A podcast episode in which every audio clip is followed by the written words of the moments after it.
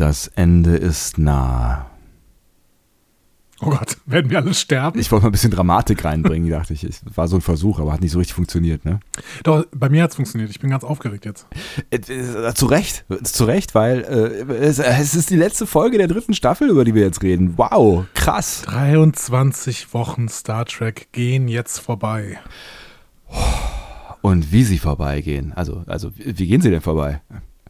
Wir werden sehen. Also statt mal hier diesen, diesen Intro-Dingsy. Ah, ah, ich weiß, was du meinst. Das hier, ne? Ihr hört einen Discovery Panel Podcast. Discovery Panel. Discover Star Trek.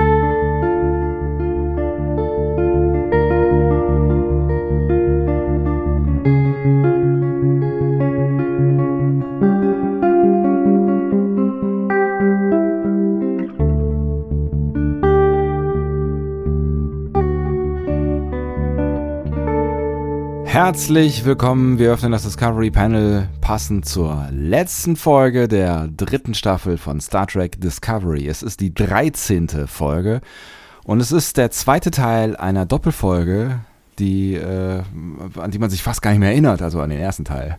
That Hope Is You Part 2, That Hope Is You Part 1 war Folge 1 der dritten Staffel. Auf dem Panel heute Andreas Dom. Und Sebastian Sonntag. Schön, dass ihr mit dabei seid und schön, dass ihr immer noch äh, da seid, äh, auch wenn wir ja schon heiß diskutiert haben, wie das hier wohl alles zu einem Ende gehen äh, wird. Offensichtlich interessiert euch das Ende doch noch. Und mich interessiert sehr, möchte ich an dieser Stelle sagen. Das freut mich. Ich finde. Äh, Mal gucken, wie es ausgeht. Spannend. Ich habe die Folge nicht gesehen, ja, wie immer. ja, sehr gut. Ja. Ich finde es äh, total spannend, dass du ähm, sagst, dass es der zweite Teil eines äh, Zweiteilers ist.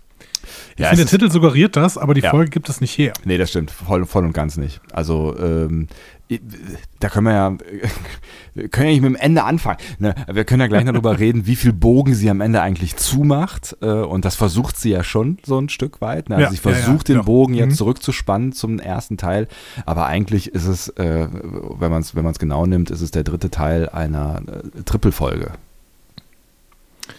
Ja, oder der letzte Teil des Prologs. Erneut. Ja. Aber dazu später mehr. Aber dazu Vielleicht später blicken, wir noch mal, äh, blicken wir noch mal einmal kurz zurück und gehen ins Feedback rein, würde ich sagen, oder? Können wir gerne machen. Weil ich habe extrem viel aufgeschrieben. Wir sollten hier nicht lange warten, irgendwie, bis wir langsam in diese Folge einsteigen. Ähm, aber ich habe mal kurz ins Feedback reingeschaut und da habe ich zwei Sachen rausgesucht. Allerdings ist ähm, das Feedback zur letzten Folge riesig groß. Also Leute, geht mal auf unsere Homepage discoverypanel.de, lest euch mal ins Feedback rein. Ähm, da gibt es auch gerade sehr, sehr viel kontroverse Stimmen. Also es gibt ähm, sehr, sehr viele Leute, die äh, unzufrieden sind mit dem Verlauf der Staffel beziehungsweise mit der letzten Folge. Es gibt genauso auch viele Leute, die damit sehr, sehr zufrieden sind. Mhm. Ich schätze fast, dass es bei dieser Folge wieder genauso sein wird. Und ähm, ja. nur damit, also äh, wir wollen hier nicht irgendwie den äh, Vorwurf äh, der Zensur bekommen. Das heißt eigentlich, eigentlich schon. Ist, wir sind also ja, wir sind, natürlich, wir, sind, wir, sind, wir, sind, wir sind die Trumpisten unter den Star Trek Podcasts. Ja. Ähm, schwierig in diesen Zeiten, ist schwierig. schwierig in diesen ich, ich, ich, ich nehme das wieder zurück. Ich nehme das wieder zurück. Ähm, Nein, also wir äh, natürlich moderieren wir so, dass wir auch Leute rausschmeißen, die sich nicht benehmen können, aber wir schmeißen eben nicht äh, Leute raus, die negativ gegenüber äh, Discovery eingestellt sind. Und da könnt ihr gerade mal reinlesen. Gerade der Björn hat sich so ein bisschen auf einen Feldzug begeben und wirklich sehr, sehr viele Argumente dafür genannt, warum denn diese Staffel schlecht ist. Und es sind auch keine blöden Argumente so. Nein, ne? genau. Und das ist das Schöne. Immer wenn man Argumente bei uns im Forum hinterlässt, dann wird man noch nicht gekickt. Ja. So, so, ne? sonst schon. So, aber ohne Argumente läuft genau. nichts so ja. Ohne Argumente läuft gar nichts. Also so ohne Argumente, Leute, da kriegt ihr sofort einen Tritt in euren Hintern und dann seid ihr weg von discoverypanel.de. So, so, hart sind wir. Das ist übrigens einmal passiert in der gesamten Zeit. Nee, ich glaube zweimal tatsächlich. Es ist, ihr merkt auch schon, es ist vorbei mit dieser, dieser vorweihnachtlichen oder weihnachtlichen Stimmung hier. Wir sind jetzt im neuen Jahr voll Quatsch, und ganz angekommen. Ja, also es ist jetzt, es ist jetzt hier knall Weihnachtsbäume. 2021, ja. hier, wird, hier wird wieder hart geschossen. Ja, aber sowas von. Ich meine, wer, wer, weiß, wie lange wir noch schießen können, weil im Moment ist ja jetzt gerade dann, äh, jetzt, wenn wir dieses, diese Folge hier beenden, dann ist ja auch äh, Schuss mit, Schuss, Schluss mit Munition fürs Erste. Mein Gott, ich weiß gar nicht, wie es weitergehen soll, aber dazu auch später mehr. Ja, ja, in zwei Wochen kommt ja Lower Decks, aber ähm, genau. Dann ähm, besprechen wir den ganzen Bums eigentlich einfach nochmal. Genau, und alles am Freitag. Das wird äh, toll. Wir machen aber weiter Werbung hier an dieser Stelle, nämlich Werbung für den Podcast Moral egal. Und das machen die natürlich sehr, sehr schlau mit der Kampagne hier äh, bei uns einfach ins Forum zu kommentieren und da schlaue Fakten zu schreiben, sodass wir wiederum Werbung für Moral egal machen können. Ja, ja, wir haben ähm, sie, wir haben sie, wir haben sie aufgefordert, ne? Also, ne, ja. das, das sollten wir schon dazu sagen, wir haben sie aufgefordert, sie sind der Aufforderung nachgekommen, also insofern äh, alles richtig gemacht. Danke. Genau. Und äh, der Aufforderung nachgekommen sind sie mit ein paar Erklärungen zu RLS ähm, da schreibt Moral egal, beziehungsweise ich glaube, es war die Caro, die da geschrieben hat. Ich habe leider einen falschen Screenshot gesetzt, aber ähm, ich glaube, es war die Caro. Sie schreibt in aller Kürze, Kenneth Mitchell gab im Februar 2020 bekannt, dass er an ALS, Amyotropher Lateralsklerose, erkrankt ist. So weit, so gut. Das hatten wir ja schon in der letzten Folge gesagt. Ähm, Sie schreibt, es handelt sich um eine neurodegenerative Erkrankung, bei der letztlich in einem fortschreitenden Prozess die Nerven erkranken, die die Muskulatur steuern. In den allermeisten Fällen ist die Erkrankung nicht familiär genetisch, mhm. das hatten wir ja gefragt. Mhm, genau. Das heißt, in der Familie ist meist sonst niemand betroffen. Es gibt aber in seltenen Fällen Familien, in denen bestimmte Gene die ALS auslösen und somit mehrere Familienmitglieder betroffen sein können. Mhm. Zur ALS wird weiterhin viel geforscht. Stephen Hawking wird oft im Zusammenhang mit ALS genannt. Er erkrankte sehr früh, was ungewöhnlich ist, und lebte eine lange Zeit mit der Erkrankung, wahrscheinlich liegt er an einer seltenen, selteneren Form. Mhm, was auch sehr ungewöhnlich ist. Ne? Also normalerweise äh, geht diese Degen Degeneration über, ähm, also so kenne ich es tatsächlich aus äh, Fällen in meinem erweiterten Umfeld ähm, über zwei Jahre, also äh, zwei Jahre, nicht zwei Jahre, also zwei Jahre, aber jetzt nicht irgendwie über ein ganzes Leben, weil bei Stephen Hawking mhm. war das ja wirklich ähm, ewig quasi, ne? Ja, wir wollen Kenneth Mitchell natürlich alles Gute wünschen und ja, hoffen, dass Fall. er noch ähm, ein paar Jahre hat, hoffentlich auch ähm, gute Jahre, ja. Gute Jahre, genau. Weil das also ne, Neuro Neurodegenerativ ja. kann ja viel heißen. Ja. Ne? Im Worst Case kann es halt auch passieren, dass du halt einfach in deinem Körper eingeschlossen bist äh, und ähm, nicht mehr so wirklich was tun kannst. Ne? Und das ist, das ist wirklich, ich glaube, das ist dann so ein Punkt, wo, wo du nicht mehr so richtig Bock hast zu sein. Aber I don't know. Ähm, ich hoffe. Ist das so? Also, dass selbst der, der Sehnerv nicht mehr, also äh, ich hatte mal, ähm, mein ehemaliger Vermieter war an ALS erkrankt. Ja. Und der hatte, ähm, der konnte nicht mehr viel bewegen tatsächlich. Ja. Aber der hatte so einen ähm, Computer, den er irgendwie mit den Augen steuern konnte oder so. Also das hatte Stephen Hawking ja auch, meine ich. Ne? Der hatte auch, äh, der hatte irgendwann mal so einen Stick, den er irgendwie dann auch irgendwie mit dem Mund, glaube ich, gesteuert hat. Aber am Schluss war es, glaube ich, auch, diese Sprachsteuerung funktionierte per Augen. Ähm, ich weiß ich nicht, das wäre dann die Anschlussfrage. Ähm, weiß ich nicht, aber ich, das, was ich äh, gehört habe, ist, dass es meistens ähm, damit endet, dass quasi der Muskel zum, zur, zum, zum Luftholen ähm, quasi nicht mehr angesteuert wird. Also dass du dann einfach am Ende ähm, erstickst quasi, ähm, weil, weil das nicht mehr funktioniert. Ähm, das mit dem Augenlicht hat ja eigentlich, klar, da sind auch kleine Muskeln drin, damit du das Auge bewegen kannst. Ne? Ähm, mhm. I don't know, weiß ich nicht. Da würde ich mich jetzt auch nicht nach naja, vorne. Äh, Wie gesagt, wir wollen Kenneth ja. Mitchell äh, wünschen, dass er noch ein paar Jahre hat.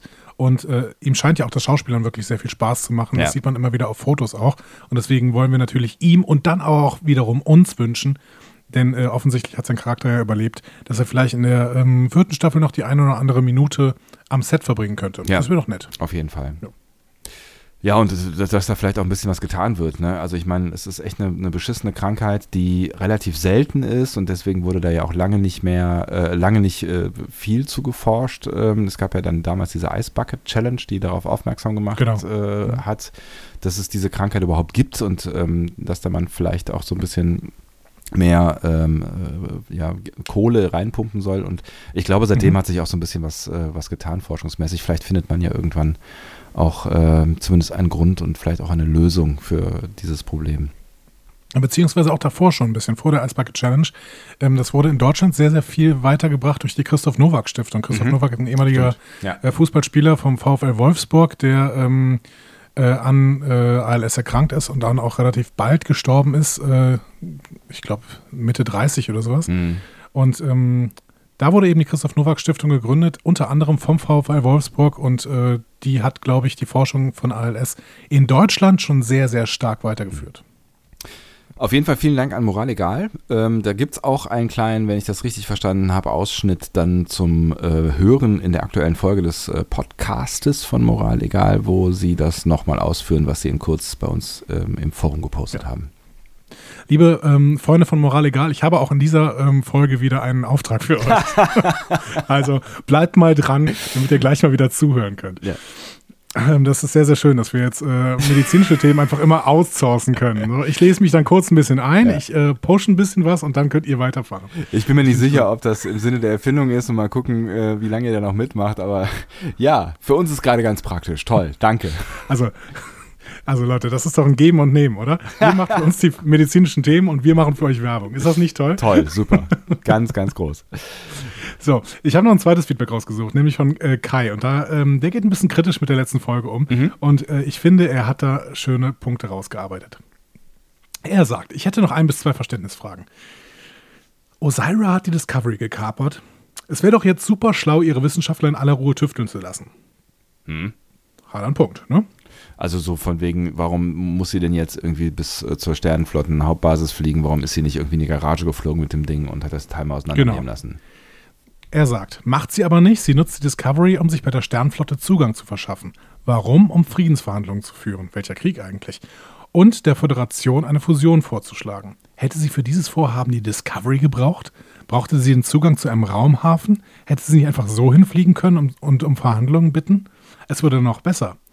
Wenn Vance unterschrieben hätte, hätte sie die Discovery dann zurückgegeben? Wofür das ganze Manöver? Je mehr man drüber nachdenkt, desto weniger Sinn macht die ganze Aktion. Das ist das Problem mit dem drüber nachdenken. Ja, aber das ist doch doof, wenn wir, also ich, ich möchte ja auch nicht, dass wir äh, eine Star Trek-Serie haben, über die man nicht nachdenken darf, damit sie noch funktioniert. Nee, ich weiß, das ist ja, das ist ja immer ein Argument und ich, da bist du, glaube ich, auch härter an der Realität, als ich mich da gerne mal verblenden lasse ähm, und äh, gerne auch mitreißen lasse. Aber ich kann jetzt wieder mit dem Argument kommen und damit bist du, glaube ich, in der letzten Folge, in der letzten, also in unserer letzten Folge gekommen. Ähm, wenn du mit Verstand an die ein oder andere TNG oder DS9 oder Voyager-Folge rangehst, ähm, dann kannst du da auch ganz schnell stranden. Also das ist jetzt auch keine neue, äh, ja. neue Erf äh, nein, Erfindung von Discovery. Kein, nein, ja. nein, nein, nein, überhaupt nicht, überhaupt nicht. Da sind äh, Plotholes ohne Ende auch in den alten Serien. Das mhm. darf man überhaupt nicht irgendwie äh, verblenden. Ich finde nur, ähm, also ja, Björn und, Punkt. Björn und ja. Claudia haben das in ihrem Podcast auch ganz nett gesagt. Äh, da hat Claudia gesagt, warum schreibt denn Osira Vance nicht einfach eine E-Mail? Weil es vielleicht nicht authentisch gewesen wäre. Also da, da persönlich aufzutauchen, finde ich, ist schon ein wichtiger Move. Also dass, dass sie da quasi selber, also auch, dass die quasi diese, diese Vertrauensbasis da entsteht. Ne? Also die kommen da mit drei Leuten jeweils an und dann sagen die, okay, hier äh, wird blöd, wenn es äh, schief läuft, so, aber wir gehen jetzt mal zusammen ähm, und lassen euch vor der Tür in dieses Zimmer rein und sprechen miteinander. Also das finde ich war ja. schon ein wichtiger Move, um, Auf diese Fall. Bereitschaft Aber warum zeigen. mit der Discovery? Ne? Die Discovery ja, ist ja. doch einerseits ihr größter Trumpf und andererseits muss sie damit aber doch nicht ins Hauptquartier äh, fliegen. Die wird doch irgendein anderes Schiff haben. Die kann auch mit der Viridian trotzdem vor, äh, vor den Türen äh, warten und aus diesem Riesenhangar, in dem die Discovery in dieser Folge fliegt, ähm, da kann ja auch irgendwie ein anderes Schiff rauskommen. Ja, Keine ja. Ahnung, die, die äh, Blue Mountain oder sowas. Und dann bitteschön, los ins Hauptquartier. Also, es, es stimmt schon, dass das hier alles zusammenfällt, das hat was mit dem Plot zu tun, aber das hat nicht irgendwas mit Logik zu tun irgendwie.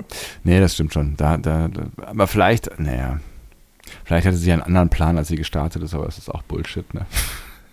Hat sich dann zwischendurch überlegt, äh, ja, nee, dann vielleicht doch was anderes, ja. Ja, sie haben hier irgendwie die Storys zusammengebracht. Äh, das, was am Ende rausgekommen ist, diese Friedensverhandlungen, fand ich toll. Mhm. Äh, There is a Tide fand ich eine tolle Episode, aber ein paar Plotholes gab es schon da drin mhm. irgendwie. Und, und die wird es auch heute geben und ähm, ich bin sehr gespannt, wie du mit ihnen umgehen äh, wirst und wie ich mit ihnen umgehen werde und wo wir da uns treffen werden. Und ich glaube, ne, also, dass, dass so Leute wie Kai da auch wieder genug Futter haben werden, ja, ja. Ne, um sich ähm, um sich äh, daran abzuarbeiten. Es ist halt die Frage, ob es am Ende dafür oder deswegen weniger funktioniert.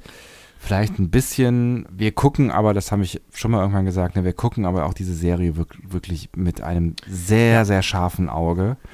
Und ich glaube, wenn du viele andere Serien, und ich komme jetzt nicht wieder mit Gotham, weil Gotham ist natürlich das Extrembeispiel, ähm, das Extrembeispiel von, von äh, Irrationalität, aber ich glaube, wenn du auch viele andere Serien äh, die anschaust, selbst die, die guten ähm, weiß ich nicht, House of Cards oder, oder, oder Breaking Bads oder sowas. Ich bin mir relativ sicher, wenn du die mit dem gleichen Auge, wie wir Discovery anguckst, angucken würdest, würdest du auch über Plotholes und Plot Devices äh, stolpern, wie diese Discovery aus, diesen Discovery-Ausflug hier. Definitiv, wir sind ja auch keine früher war alles besser, äh, Leute. Und ähm, ich kann schon mal sagen, ähm, ich werde und wahrscheinlich nie einen vollständigen Z Verriss einer Folge machen. Und das wird bei dieser hier auch nicht passieren. Allein schon, weil ich diese Folge, und das kann ich jetzt schon mal vorwegnehmen, ähm, bei weitem nicht so schlecht finde wie andere Folgen, die wir in diesem Jahr auch schon gesehen haben. Mhm. Eher im Frühjahr, mhm. tatsächlich. ähm, mhm. Oder auch in anderen Staffeln gesehen haben. Ja. Also einen Verriss wird es hier nicht geben. Punkt. Und das hat nichts mit Prinzipien zu tun, sondern ich finde, wir, wir arbeiten hier wirklich mittlerweile auf einem, einem Niveau, wo man darüber sprechen muss, warum solche Plotholes entstehen. Ne? Also man kann ja darüber sprechen, warum sie entstehen und warum man es nicht hätte oder wie man es vielleicht auch hätte verhindern können, weil vielleicht hätte es ja Wege gegeben, um das eleganter zu lösen. Ähm, und am Ende muss man halt irgendwie mit sich selber ausmachen, was diese Plotholes äh, mit einem machen. So und ob es dann am Ende wirklich ähm, das trübt, was neben diesen Holes an Substanz geliefert wird. Und ähm, da sind ja. wir, finde ich, in der dritten Staffel echt nicht so schlecht aufgestellt. Ja, aber das ist jetzt schon fast ein Fazit und das müssen wir natürlich ans Ende der Folge äh, stellen. Dann könnten wir an dieser Stelle sagen, sagen äh, sowas wie dazu später mehr. Ja. So, Sommer, Sommer der Folge hineinlasse. oh Gott. Um nochmal kurz einen Callback zu machen zur letzten Folge. Ähm, ja, komm, äh, dann. Sprechen halt wir mal, über das Team hinter der Folge That Hope Is You Part 2 ja. oder, wie sie die Deutschen nennen, Ein Zeichen der Hoffnung Teil 2. Oh. Schön. Die Autorin äh, dieser Folge ist äh, unsere Showrunnerin, mhm. Michelle Paradise also nicht unserer Show, nicht von Discovery Panel, aber von äh, Discovery. Das ist die Showrunnerin von Discovery und tatsächlich ähm, die stabilste Showrunnerin äh, bisher, denn sie hat eine Staffel durchgehalten. Wow, Respekt. Ähm, vielleicht hält sie auch die zweite Staffel durch. Man hört zumindest nichts anderes. Hm? Im Moment hat man so ein bisschen das Gefühl, die haben sich eingegroovt, ne? Also irgendwie ja. auch so, so alles mit, mit allen anderen Serien drumherum. Irgendwie hat man so das Gefühl, jetzt haben sie sich äh, so ein Stück weit gefunden. Ja, das kann ich nicht sagen. Also mit allen Serien drumherum kann ich überhaupt nicht sagen, weil ähm, Picard hat ja nach der ersten Staffel den Showrunner verloren. Das ja, gut, aber das, wegen Streit, aber das, äh, genau, das hat ja, das hat, genau, das hatte ja operative Gründe. Und, und ja. wir wissen ja auch noch gar nicht so genau, wie, wie gegangen er es am Ende wirklich ist. Ne, also er, er, er ist im Writers Room. Ja, eben, Michael also, Ja, ja, gut, er, gut, du hast gesagt, als Showrunner ist er gegangen. Da hast du natürlich recht. Ja. ja. als Showrunner haben wir ihn verloren. Aber immerhin ist er, ist er ja noch irgendwie in, in im Dunstkreis quasi. Ne? Du sagst immerhin, ich sag auch immerhin. Andere Leute sagen, leider ist er noch ein Dunstkreis. ja, ja, kann man so sehen und kann man so sehen. Aber das ist. Gut. Ja, ich. Äh, Michelle, Michelle Paradise. Genau, bleiben äh, bleib, bleib wir doch mal da. Und, und über Picard werden wir auch nochmal bei Gelegenheit reden. Es gibt ja bald die Blu-Rays. Ich hatte dir äh, in der ersten Folge, die Michelle Paradise ja auch zumindest mitgeschrieben hat, schon ein bisschen was über Michelle Paradise erzählt. Ähm, und auch in der letzten Staffel schon. Also die kommt aus der LGBTQ-Plus-Bewegung, äh, ist bekannt geworden durch einen Kurzfilm über eine Gruppe lesbischer Frauen in L.A., ähm, hat damit auch ein paar Preise gewonnen und hat dann eine spätere, später daraus eine Serie entwickelt, nämlich X's and O's. Yes. Und ähm, ist selber äh, Impro-Comedian und hat als Produzentin ähm, zum Beispiel für The Originals, dieses Spin-off von Vampire Diaries, gearbeitet. Mhm. Gut, und äh, der Regisseur, das hatte ich dir letzte Woche schon gesagt, ähm, ja. ist wer? Na, weiß es noch? Ich weiß es noch, aber ich kann ihn nicht aussprechen, deswegen lasse ich es nicht tun. ich wollte dich provozieren ähm, es ist Olatunde Osunsanmi. Du machst das hervorragend und es ist, es, es, es, es, es tut mir total leid, aber es, äh, ne, ich will da jetzt auch irgendwie nicht, nicht äh, irgendwelche äh, rassistischen Wellen äh, auslösen. Ich kann diesen Namen nicht aussprechen. Ich bemühe mich um Besserung dieses, dieser, dieses Flaws meiner, meines Charakters. Es sind die kenianischen Wurzeln, die für den Namen des Regisseurs äh, zuständig sind, äh, der ähm, wirklich sehr, sehr viele Serien gemacht hat. Under the Dome ähm, ist ein, Beispiel, The Last Ship, äh, Accent, Sleepy Hollow, Minority Report, Blindspot. Falling Skies, da war er so eine Art Hauptregisseur, wie er jetzt hier auch ist in Discovery. Und ähm, er hat auch einen Kinofilm gemacht, der ist so gefloppt, dass er wahrscheinlich nie wieder einen Kinofilm machen möchte. ähm, gut, ähm, kannst du dich noch an irgendeine Folge von Olatunde und Sanmi erinnern? Ach, auswendig schwierig. Äh, bestimmt. Also wenn du mir jetzt eine sagst, dann erinnere ich mich an die Folge. er hat die letzt, letzten beiden der letzten Staffel und die ersten beiden dieser Staffel gemacht. Das heißt, das heißt da hat er quasi vier am Stück gemacht. Ah. Ähm, und mein äh, Favorit aus seinem Oeuvre ist natürlich Calypso. Das stimmt. Den Short Track. Ja, ja, ja, ja, ja. Wo immer noch zu, zu äh, überlegen sein wird, wie das eigentlich alles so zusammenpasst. Aber das ist ein anderes Thema. So, kleiner, kleiner Teaser. Ich ja. habe später einen Deep Cut auf Calypso mitgebracht. Ich bin sehr gespannt. Aus dieser Folge. Aus dieser Folge. Ja. Hm. Ich bin sehr naja. gespannt. Ja, das, äh, so, das äh, ist die Aufgabe eines Teasers. er war ein bisschen hohl, weil, aber naja, gut. Es war, ne, es war ja, es war aber gut. Lassen wir mal da stehen. Dann gehen wir ins Previously On. Bitteschön. Wir sehen den Geschehen auf das, Geschehnis auf dem Planeten äh, mit dieser Erinnerung, dass die alte Sage auf Kamina, diese mit dem Monster da, ja. besagt, dass man sich seiner größten Angst, mit seiner größten Angst konfrontieren muss, um frei zu sein und dass die Leute vom Planeten schon innerhalb eines Tages da abgeholt werden müssen, so sonst sei es nutzlos. Das sind die beiden Infos, die wir über diesen Planeten nochmal bekommen ja. und die natürlich später auch nochmal wichtig werden. Ja, und die sowieso wichtig werden, weil, ähm, also ich meine, es war ja klar, dass wir zurückkehren werden auf den Planeten, ne? aber wir haben ihn ja quasi eine Folge lang nicht gesehen, deswegen war das vielleicht auch gar nicht so schlecht, dass man das anders nochmal wiederholt hat da. Genau, zumindest diese beiden harten Fakten, äh, die wir ja wirklich brauchen. Ähm, dann sehen wir noch die Story um, äh, äh, rund um Osira, die Entführung der Discovery, die gescheiterten Verhandlungen mit Vance. Und zusätzlich ähm, Burnham schießt Stamets ins All, der das gar nicht mal so cool findet. Mhm. Die Dots stellen sich Tilly vor und möchten mit ihr das Schiff zurückerobern und Vance nimmt die Discovery ins Visier. Diese letzte Szene mit Vance, der die Discovery ins Visier nimmt, die stammt aber, glaube ich, eigentlich von vor den Verhandlungen. Die haben sie hier aber ans Ende von Previously On gepackt, mhm. ähm, weil um, es ja quasi immer noch gilt. Ne? Ja, um, um mal ein bisschen Spannung zu erzeugen, genau. Ja. Genau. Ja, und die, die, die äh, haben die einmal, die haben die Discovery einmal ins Fadenkreuz genommen. Ne? Ja. Und da wird sie ja erstmal nicht mehr rausgekommen sein. Nee, richtig. Gut, und dann gehen wir in die Folge rein, würde ich sagen. Ja, bitte. Und wir starten mit einem Gormaganda. Mm, da sind wir wieder. Endlich, endlich, endlich thematisiert mal jemand irgendwie dieses ganze Gewusel, was da irgendwie überall am Start ist. Da haben wir ja irgendwie in der vorletzten Folge schon drüber gesprochen, dass es sehr äh, ignorant zur Kenntnis genommen wurde, also nicht. Ja, jetzt wissen wir aber auch warum, ne? weil äh, das waren einfach Weltraumwade, die kennen die und mhm. die sind einfach krass ungefährlich. Ja, das stimmt, also, ja. Also wenn nicht gerade irgendwie ein äh, verrückter Zeitreisender äh, in ihn äh, reist. Genau, das war nämlich das erste Mal, dass wir den Gamaganda gesehen haben. Die Folge Magic to Make the Sanest Man Go Mad in mhm. der ersten Staffel. Äh, da hatte sich äh, Matt in einem solchen versteckt, ja. im Gamaganda. Ähm, und dann haben wir den Gamaganda noch einmal im Staffelfinale der ersten Staffel gesehen. In Will You Take My Hand. Echt? Wo haben wir den da gesehen? Gamaganda am Stiel. Oh. Den, Tilly musste Gormaganda am Stiel essen, also auf diesem, äh, in diesem Orion-Außenposten ah, okay. auf, auf Kronos. Und dann, äh, als ihr das jemand gesagt hat, hat sie dann angefangen zu kotzen. Gesehen ist ja dann auch ein, ähm, ein relativer Euphemismus. Ja, bitte, danke. Aber ich habe äh, hab mir diese Szene nochmal angeguckt. Ähm, Gerade Tilly wirkt ganz, ganz anders da. Ja, was mit Tilly so passiert ist in den letzten Folgen und in dieser Folge würde auch noch zu besprechen sein. Wir werden sehen.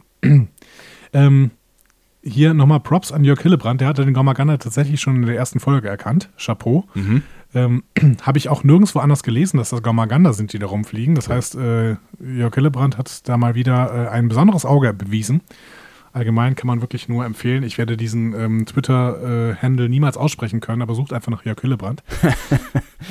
mhm. Von Ex Astris Scientia.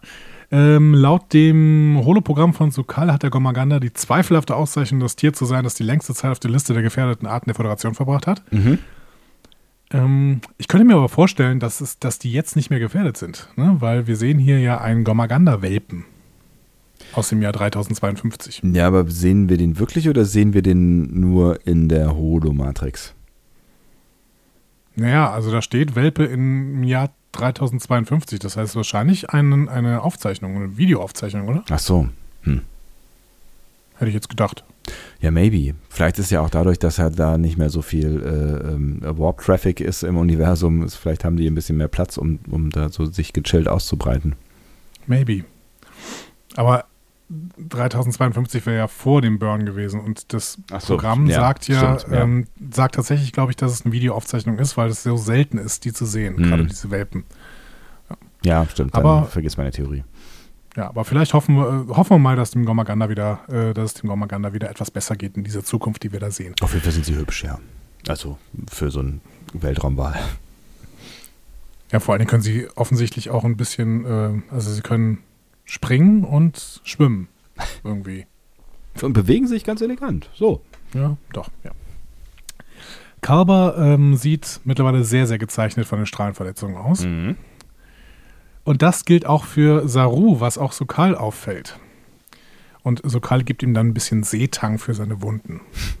Nett. Dabei ist mir aufgefallen, ähm, dass das englische Wort Kelp übersetzt Seetang heißt. Echt? Ja, und ähm, das hätten wir vielleicht früher mal checken können, dass die Kelpianer irgendwie die Seetang-People sind. Das ist ja lustig, aber gut, ich meine, das passt auch irgendwie, ne? Mit ja, ihrer, passt ihrer voll. Nähe zum Wasser und so, ja. Naja, Kalber und Saru umreißen jetzt das Problem. An vielen Stellen im Programm dringt irgendwie Strahlung ein, weil das Programm halt nicht mehr richtig hält, mhm. so äh, dass sie das nicht lange überleben werden. Ich finde es spannend, dass so ein funktionierendes Holoprogramm auch ein Kraftfeld ist, welches die Strahlung abhält. Stimmt, ja. Äh, habe ich auch nicht, äh, also habe ich mir noch keine Gedanken drüber gemacht. Ähm, pff, kann, man, kann man schlucken, finde ich. Also. Ich finde, es klingt sogar plausibel mit der Technologie des 32. Jahrhunderts, weil wir gesehen haben, dass diese Helme ja auch nur Kraftfelder sind. Mhm. Also der, auf diesem Basan-People-Schiff da, ja. ne, als die da waren, da waren ja diese Helme, die sie quasi ausblenden konnten. Das heißt, es waren tatsächlich nur Kraftfelder. Mhm. Oder programmierbare Materie, das weiß ich natürlich nicht. Hm. Aber was ist der Unterschied zwischen Holoprogramm und Programmier programmierbarer Materie? Wahrscheinlich nicht so richtig viel, weil eigentlich sind das ja auch nur, obwohl es ist keine Materie, es ist ja, äh, es sind ja Photonen. Ja, aber sie interagieren ja auch ganz stark damit. Also sind es noch Photo Photonen oder sind es wirklich, ist es Materie, die da generiert wird? Hm. Hm. Unklar. Unklar. Ja. Ähm, Saru soll jetzt Sokal auf dem Kelpianer-Ohr bekommen, schlägt Kalber vor. Also, vielleicht hat er Vertrauen und Mut, wenn ein Kelpianer zu ihm spricht. Deswegen soll er sich da doch mal ein bisschen äh, zu erkennen geben. Halt blöd, wenn man als Kelpianer gerade nicht als Kelpianer zu erkennen ist, aber naja, gut. Er ja. äh, findet hier eine kreative Lösung. Ja, aber erstmal kommt plötzlich äh, Adira zu ihnen. Und äh, Adira ist, hast du es erkannt? Welche Spezies? Nee, äh, ich habe darauf äh, spekuliert, dass du es mir erklären wirst. Also jetzt hat so lustige blaue Zeichen im Gesicht. Ja, sie ist Sahin. Sahin. Also Xahin. Wie Mehani Ikahani Kapo. Ah. Hatte die blaue Sachen im Gesicht? Ja, ja. Ach. Ja, auf jeden Fall. Das habe ich schon wieder verdrängt. Also Mehani Ikali Kapo war äh, die Xahin Princess aus dem Shorttrack Runaways ja. und dem Staffelfinale der letzten Staffel. Immer noch schade, dass die nicht mitgekommen ist. Vielleicht für Jojo. Hm? Aber ähm, sie ist nicht dabei. Ähm, und äh, bei Picard kommen die Sahin auch vor. Mhm.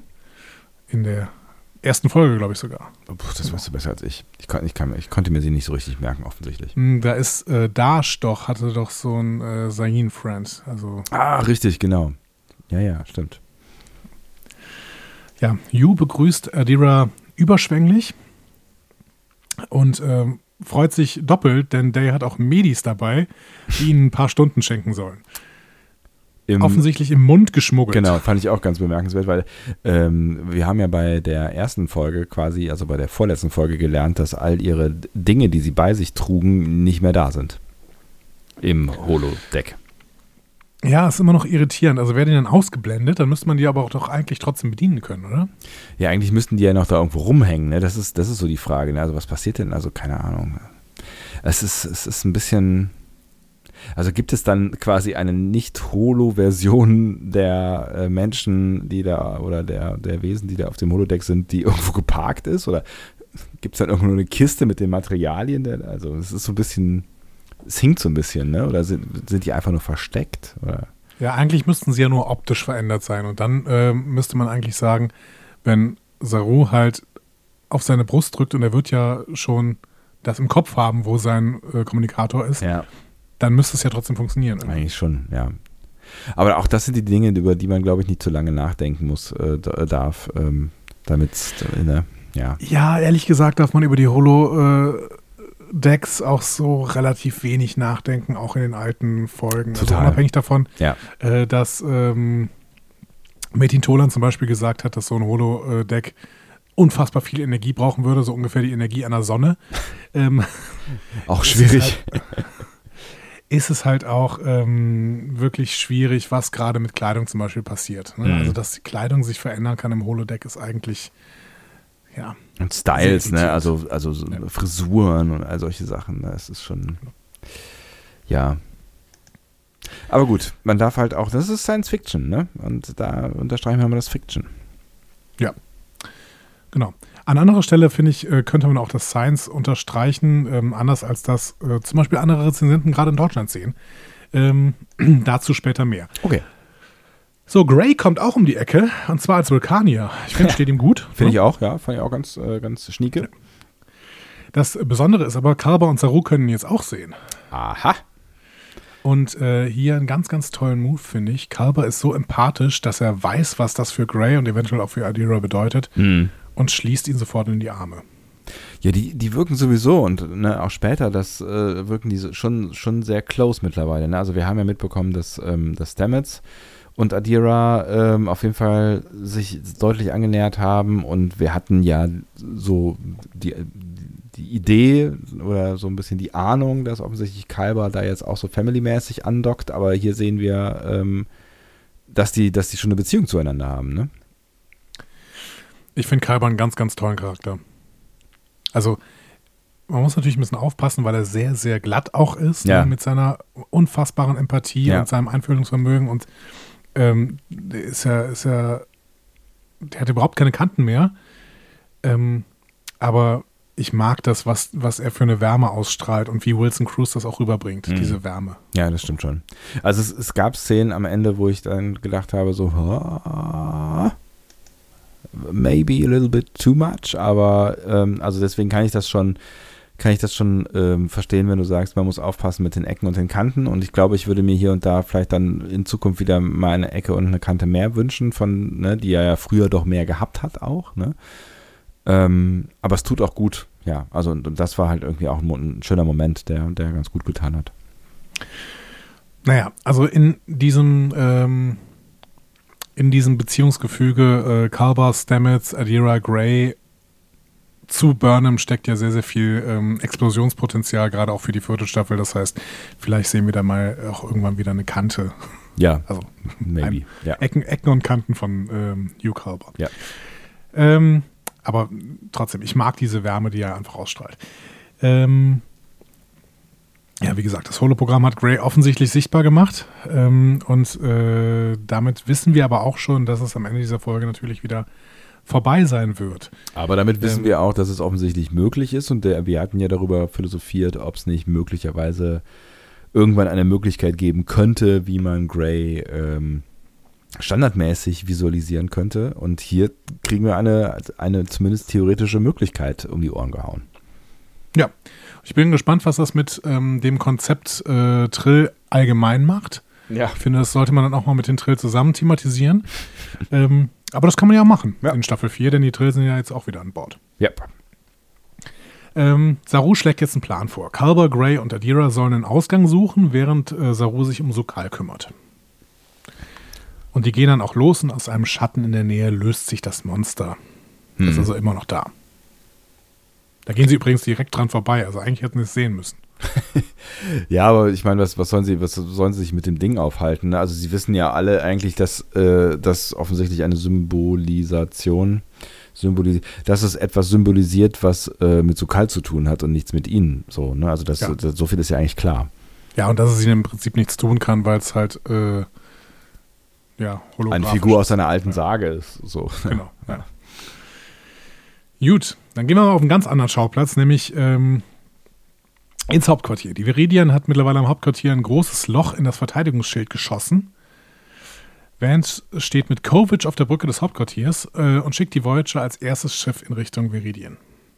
Kurz gedacht, aha, der Kovic, der alte Junge, da ist er jetzt also. Ja, der steht da rum und ja. ich habe jetzt kurz gedacht, dass er uns als äh, Föderationspräsident vorgestellt genau, wird, aber ja. nichts ist der Fall. Nichts ist der Fall. Er verschwindet auch wieder. Er kommt noch in der zweiten Szene, glaube ich, vor, ne? Und dann, also, genau. aber das war's dann auch irgendwie. Kommentarlos. Ja, also, ähm, wir wissen, dass Kovic, das können wir ja auch jetzt sagen, ne, weil es jetzt nichts mehr spoilt, wir wissen, dass Kovic in der vierten Staffel mitspielen wird. Mhm. Ähm, die Frage ist, ob seine Rolle näher erläutert wird. Ja. Hoffe ich doch. Ich bin mal gespannt. Ich bin echt, also das lässt ja jetzt irgendwie in alle möglichen Richtungen, weil wir wissen ja auch, das ist ja kein Spoil mehr, ne? wir wissen ja, dass wir noch nicht wissen, wer Föderationspräsident sein könnte. Ne? Also es lässt, lässt ja immer noch irgendwie offen. Also so wie er agiert hat jetzt in diesen Szenen, ähm, wird es vielleicht nicht so hundertprozentig passen, aber möglich ist alles. Wir wissen natürlich auch nicht, wie äh, die Kombination zwischen Föderation und Sternenflotte jetzt in dieser Zeit ist. Ne? Ähm, ich weiß noch, zu der alten Zeit durfte der Föderationspräsident kein Sternenflottenmitglied sein. Und Kovic hat zwar ein anderes Badge, aber er wirkt jetzt irgendwie trotzdem eher nach wie Sternenflotte, vielleicht wie Sektion 31 oder so, hm. als wie Zivilist. Weiß ja, ich. weiß ich auch nicht. Auf der anderen Seite wirkt er jetzt in den Szenen hier schon nah mehr zivilistisch, also mehr so ein bisschen beobachtend nebenbei, äh, nebenher so, ne? Aber bei dem Verhör mit, mit, mit äh, George Wu zum Beispiel, ähm, da ist er ja schon ein ziemlicher Badass-Typ, ja. so, ne? Ja. Gut. Ähm, Frage, ist die Voyager das Flaggschiff?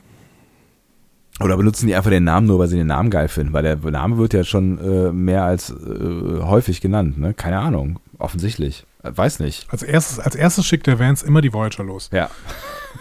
Die Frage ist, was ist mit der Enterprise? Vielleicht gibt es keine mehr. Ja, das glaube ich nicht.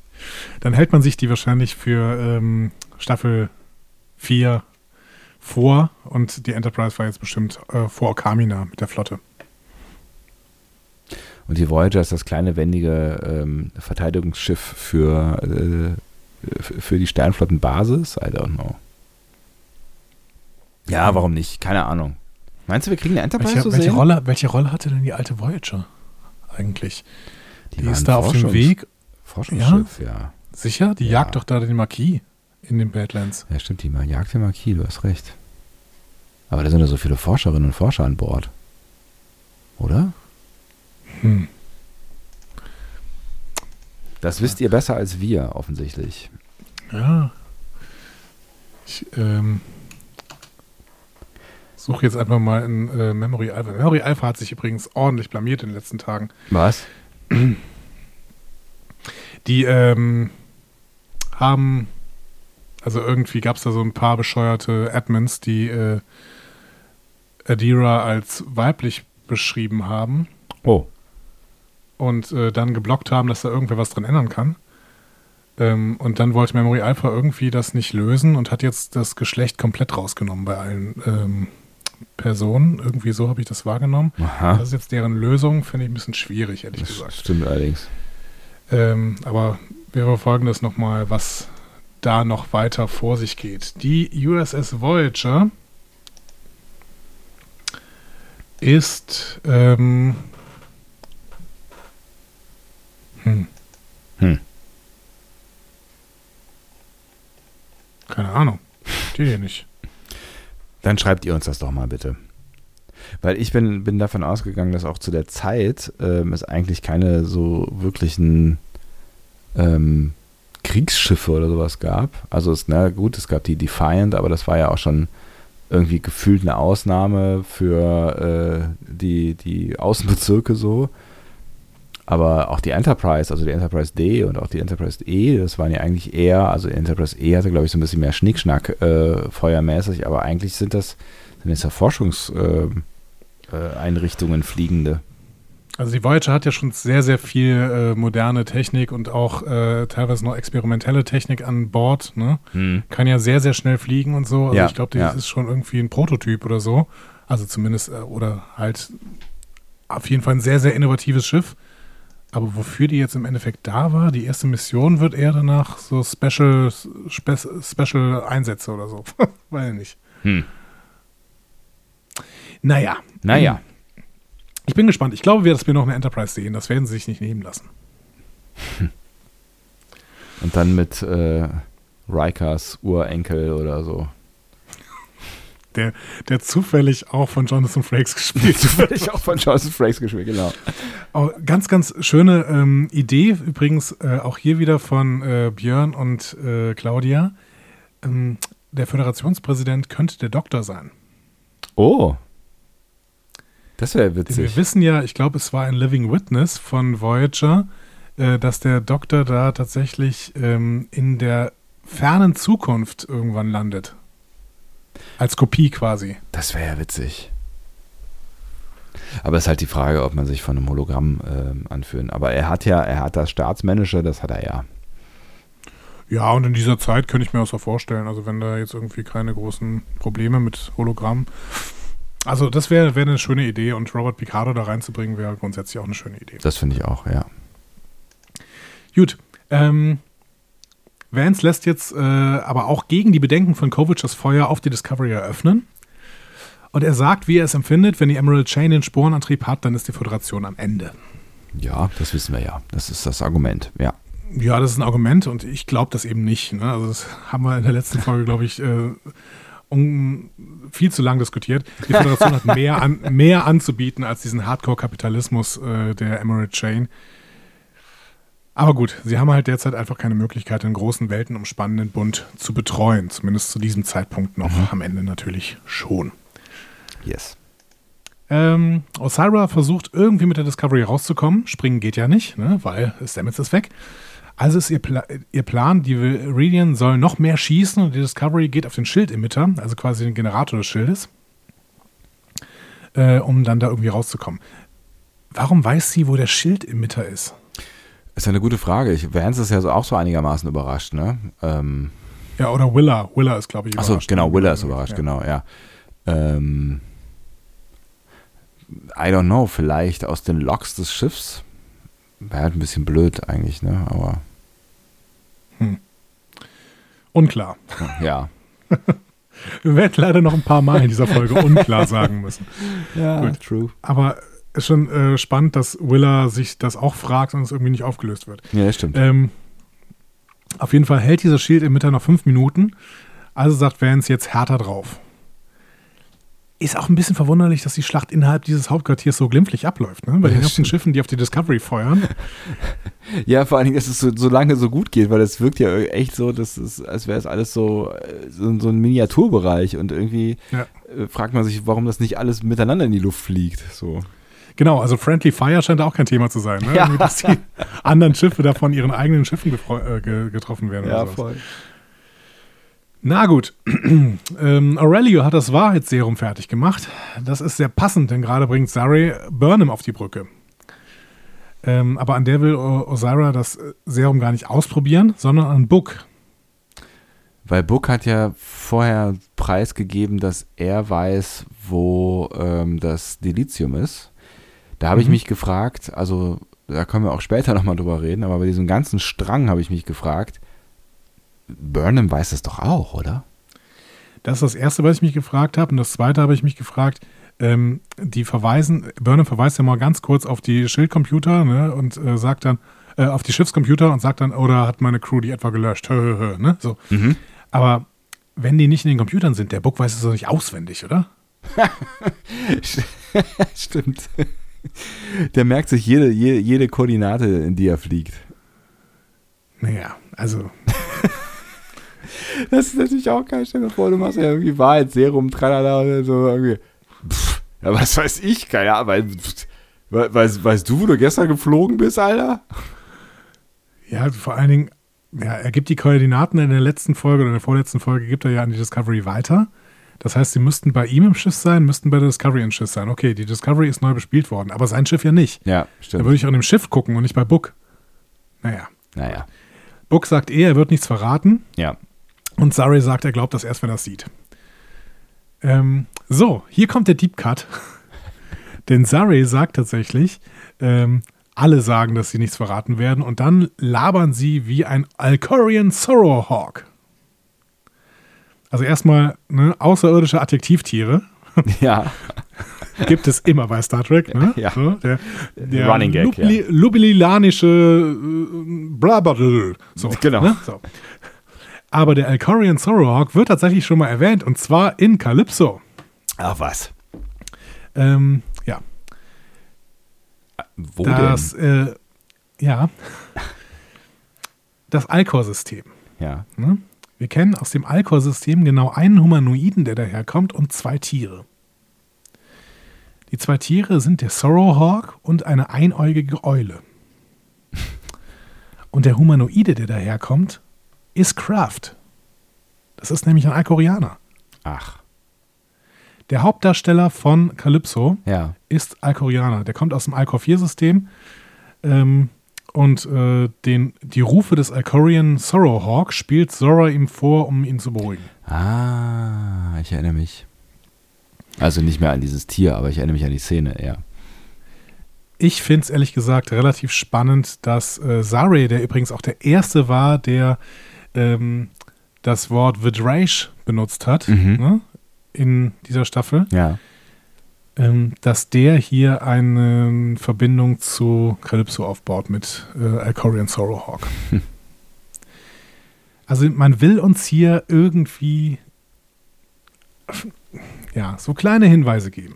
Ja, offensichtlich immer mal wieder doch, ne? nachdem ich mich jetzt daran gewohnt, gewöhnt habe, dass man offensichtlich weniger Hinweise geben wollen wollte, als ich gedacht habe. Aber gut, in dem Fall liegt das ja offensichtlich auf der Hand, ja. Also auf der erkennenden Hand. Auf meiner liegt es nicht. Ja, ich bin weiter unsicher, wie man das jemals wieder in Richtung Calypso führen könnte, weil Ja. die Discovery halt einfach weiterentwickelt ist jetzt. Ja, Aber wir werden sehen. ja und eine andere äh, Seriennummer hat, ne? zum Beispiel. Ja. Eben, genau. Also die 1 fehlte bei Calypso. Ja. Ja, das A. Also das A, sagen. Ja. genau. So, Osira will jetzt zur Sternbasis 755 springen und da ihre Verstärkung treffen. Ähm, und da fand ich auch wieder spannend. Die äh, Verstärkung soll informiert werden, dass die Allianz geplatzt ist. Ich hätte ehrlicherweise eher gedacht, dass es ein Erlangen von Osira war, das Ding überhaupt vorzuschlagen. Mhm. Wobei sie ja bei den Verhandlungen gesagt hat, dass sie irgendwie politisches Backup hat. Nee, das hattest du beim letzten Mal schon gesagt. Ich habe das anders verstanden. Ich Achso, hab stimmt, da verstanden, war man, dass da ja nicht einig, genau. Ja, Genau, dass sie da gesagt hat, dass die Leute das wollen, ne? dass die Leute irgendwie Frieden wollen oder so. Ja, okay, das müssten wir, müssen wir nochmal anschauen. Und, ja, Aber hier klingt es dann tatsächlich so, als gäbe es eine Art Regierung in der Emerald Chain und dieses Minister Osira war doch kein Quatsch. mhm. Aber dann wahrscheinlich Prime Minister. Hm? hm. ja. Sie sagt im zweiten Satz, sie will die Föderation auslöschen. Ja, äh, was soll man halt sonst machen, ne? Wenn die keinen Frieden wollen, dann äh, halt weg. Wäre schön, wäre aber schön gewesen äh, zu sehen, äh, ne, es wäre schön gesehen zu haben, was ihr Plan ist, bevor sie gestorben ist.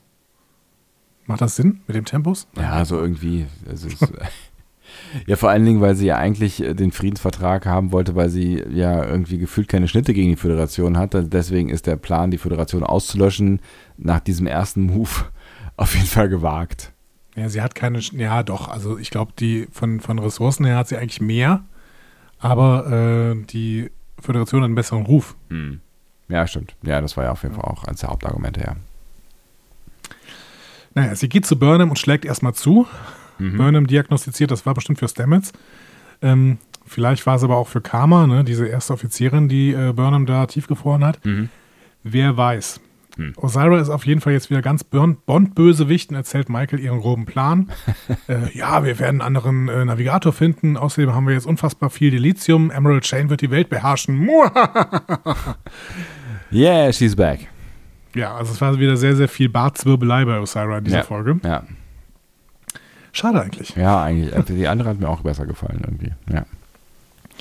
Ja, und dann kommt die Meldung über Feuergefechte im Schiff und Burnham erkennt sofort, Tilly macht Dampf. Mhm. Und Burnham spricht ihr Glaubensbekenntnis: We are Starfleet. Osira schickt äh, Book zu Aurelio in die Krankenstation und alle Aufseher äh, in Richtung Deck 6, wo das Feuergefecht stattfindet. So. Ähm, warum sie die darunter schickt, ist mir auch weiterhin unklar. Weil eigentlich äh, weil war das Serum einen ganz war, anderen Plan macht. Und das Serum war doch auch irgendwie, ach so, stimmt. Äh, irgendwie hatte ich das Gefühl, das Serum wäre auf der Brücke gewesen. Das habe ich, ich habe ne, auch nicht so ganz gecheckt, warum jetzt zur Krankenstation, aber naja, gut. Naja, Aurelio ist doch darunter geschickt worden, um das Serum fertig zu machen, oder? Ich dachte, irgendwer wäre raufgekommen und hätte gesagt, hey, ich habe das Serum am Start. Ich war meine, das, war das war nicht Sarah Durchsage. oder so? Echt? Ah, okay. Nee, ich meine, es war eine Durchsage von Aurelio. Alles klar. Aber ich weiß auch nicht mehr genau. Naja, wir gehen mal runter auf Deck 6. Da sehen wir dann auch, die Brückencrew äh, schießt sich mit Hilfe der Dots den Weg frei. Mhm. Und einige Dots werden dabei auch zerballert. Ja. Und plötzlich dann offensichtlich doch ein anderer Plan. Denn ähm, die, die Crew verspürt Wind und mhm. merkt, die Lebenserhaltung in unteren Decks wird abgeschaltet. Und da laufen sie natürlich schnell in Richtung Turbolift. Aber kommen nicht mehr pünktlich genug. Mhm. Deswegen sage ich, dieser Plan ist irgendwie komisch. Also warum schickt sie die Regulators überhaupt runter, wenn sie doch sowieso vorhat, die Lebenserhaltung abzuschalten? Vielleicht kann man das nur an Deck 6 direkt machen. Da gibt es so ein großes Rad. Mhm. Naja, gut, ich bleibe ich lieber bei unklar. Abgesehen davon kann äh, Burnham das ja nachher zusammen mit dem Master Control Programm äh, auch äh, aus, aus, dem, aus dem Kern äh, regeln. Du meinst mit den Datasetten, die sie da reinschiebt? Ja. Das keine Minidiscs? Ja, ich glaube schon. Sony ist Sponsor, oder? Ja, auf jeden ja. Fall. Ähm, ja, das Ausfallen der Lebenserhaltung registriert man auch im Hauptquartier. Äh, Kovic rät richtig, dass die Crew da unten ist. Mhm. Und da äh, kommt Stamets ins Hauptquartier genannt. Gerannt. Äh, gerannt. Genau. Geschlendert. Er wurde, er wurde offenbar aus dem Weltraum gefischt. Mhm. So. Und will sofort zurück auf die Discovery. Aber Vance verneint. Mhm. Er sagt, das können wir nicht riskieren und er betont, Commander Burnham did the right thing. Ja. Stamets wird unter großem Protest zur Force-Site gebracht, einem Notfalltransport der Zivilisten wegbringt, damit sie nicht im Kampf sind. Burnham did the right thing. Also erstens habe ich nicht ganz verstanden, wieso Vance eigentlich davon weiß, was Burnham getan hat. Das stimmt allerdings. ja, gut. Aber vielleicht hat man das ja mitbekommen. Irgendwie, vielleicht hat man das ja auf den Logs gesehen, dass äh, Burnham am Fenster winkend stand. Ähm, Bevor sie den Phaser überladen hat. Ja. Klar. Nein, ähm, ich meine, das, irgendwie war es ja irgendwie am Anfang klar, dass die Brückencrew gefangen ist und dass Burnham da rumhängt. Das, das wussten die doch auch, oder? Dass, äh, dass die da so. Äh, dass Burnham da ist, wissen die. Genau, dass Bruce Willis-mäßig da irgendwie was vorbereitet und ähm, vielleicht war das einfach der einzig logische Schluss am Ende. Oder aber ähm, der hat das im Debrief äh, schon irgendwie dem Postoffizier gesagt und äh, Vance hat das Protokoll gelesen. Man kann ja schnell lesen, bestimmt, der Vance. Ja, mhm. er kann alles schnell. Naja, selbst wenn wir darüber hinweg gucken, sage ich weiterhin, nee, hat sie nicht. Burnham did not do the right thing. Ja, es gab ja auch, äh, auch, auch noch einige äh, ähm, Blog-Einträge, die sich mit diesem Thema dezidiert auseinandergesetzt haben. Und ähm, es gibt ja verschiedene Perspektiven und ich kann die Perspektive Did the Right Thing schon auch ein Stück weit besser nachvollziehen, vielleicht als in der, ähm, in der letzten Folge. Aber ähm, die Konsequenz, also ne, so, also so allein, um quasi das Schiff zu sichern. Die Frage ist halt nach wie vor, ähm, wo wäre das Problem gewesen, wenn sie da weggesprungen wären? Also wenn sie dann zuerst quasi das, äh, das, das, das Saru-Kalber-Problem gelöst hätten. Das ja, aber halt, Vance will ja auch gar nicht mehr das Schiff sichern, deswegen ist es ja noch sinnloser. Dieses, also mir ist schon klar, dass die Discovery mit einem Navigator eine größere Waffe ist als ohne und dass Vance unbedingt verhindern möchte, dass die Discovery mit Stamets irgendwie äh, da eine, äh, eine Chance hat. So. Ja. Aber Vance hat jetzt selber gesagt, dass sie die Discovery zerstören müssen, weil die Emerald Chain keinen Zugriff auf sie haben soll. Ne?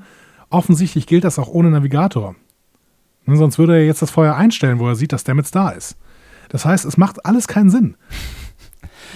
Also du meinst, am Ende, am Ende hätten die auch einfach die Discovery hochjagen äh, können mit Stamets an Bord, weil dann hätten sie halt mit. Aber da wäre halt die ganze Zeit die Gefahr gewesen, dass Stamets irgendwie gezwungen wird, dazu zu springen. So und jetzt ist, wenn so, je weiter der weg ist, desto geringer ist die Gefahr, dass die dieses Tool einsetzen können. Ja, aber jetzt ist ja Stamets nicht mehr da. Dann könnte doch Vance einfach sagen, okay, Waffen einstellen, wie er ja nachher von Burnham nochmal diktiert bekommt. Dazu später mehr. Aber wenn, warum schießt er dann jetzt weiter? Das macht keinen Sinn. Hm. Also was ist, was ist Vance wichtiger? Dass die Discovery nicht zu Emerald Chain kommt oder die, die Discovery überhaupt noch zu haben? ist er im Moment dann nicht im Selbstverteidigungsmodus, weil die Discovery quasi im Inner Circle ist und ähm, ja, kann er einfach aufmachen, die will ja offensichtlich raus. Hm. Die Viridian schießt draußen auf die ja, äh, Schilde. Ja. Er könnte sie einfach rauslassen. Er könnte den einen Call geben und sagen, okay, flieg weg.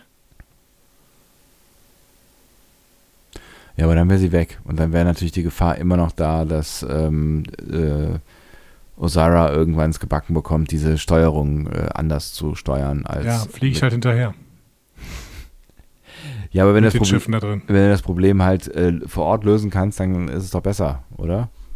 Ja, also ist ihm Discovery nicht so wichtig, also kann die auch zerstört werden.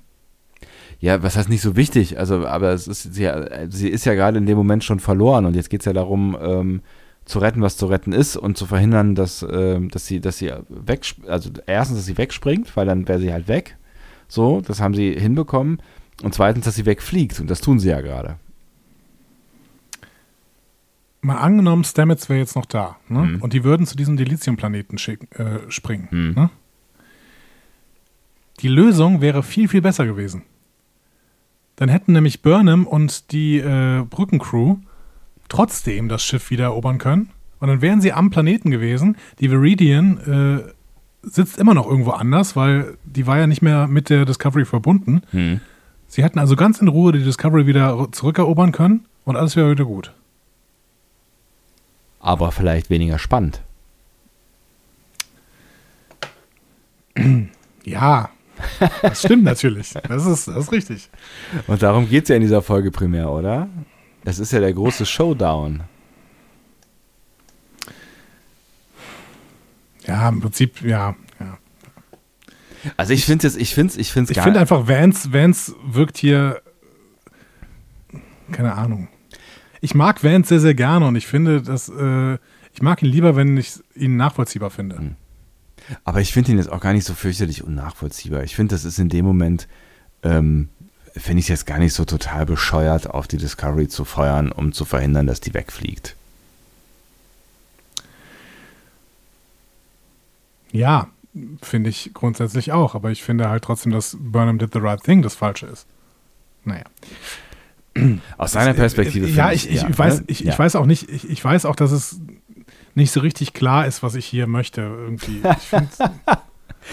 Ja, nein, aber ich, ich weiß, ich weiß, du willst eine andere Geschichte, so, aber es ist keine andere Geschichte da. Und in der Geschichte, in die wir gerade gezeigt bekommen, finde ich, macht es erstens Sinn, die Discovery so zu sichern, dass sie nicht wegspringen kann und dann so zu sichern, dass sie nicht wegfliegen kann.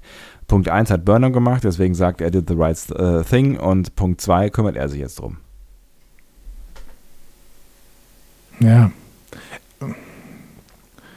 Warum, warum the right thing? Das kapiere ich einfach nicht. Ja klar, hätte Burnham sagen können, okay, ich überwältige dich jetzt und wir, äh, wir gehen beide in die Rettungskapsel und springen weg oder so. Ja, aber auch da wäre halt die Gefahr gewesen, dass die überwältigt werden und äh, wieder gefangen werden. Also die sind einfach, einfach auf einem feindlichen Schiff, ne? Also die sind auf dem ja, Schiff. Ja gut, aber das hätte, dann, dann, ist, dann besteht die Gefahr auch, wenn sie äh, Stamets ins All schießt. Ja, aber wenn das funktioniert, dann ist er halt weg. Dann ist er wenigstens weg, so, weißt du? Und wenn also wenn sie hat ja mitgehen können. Spätestens dann, wenn sie, wenn, wenn sie springen, ähm, wissen die ja, wo Stamets ist. So.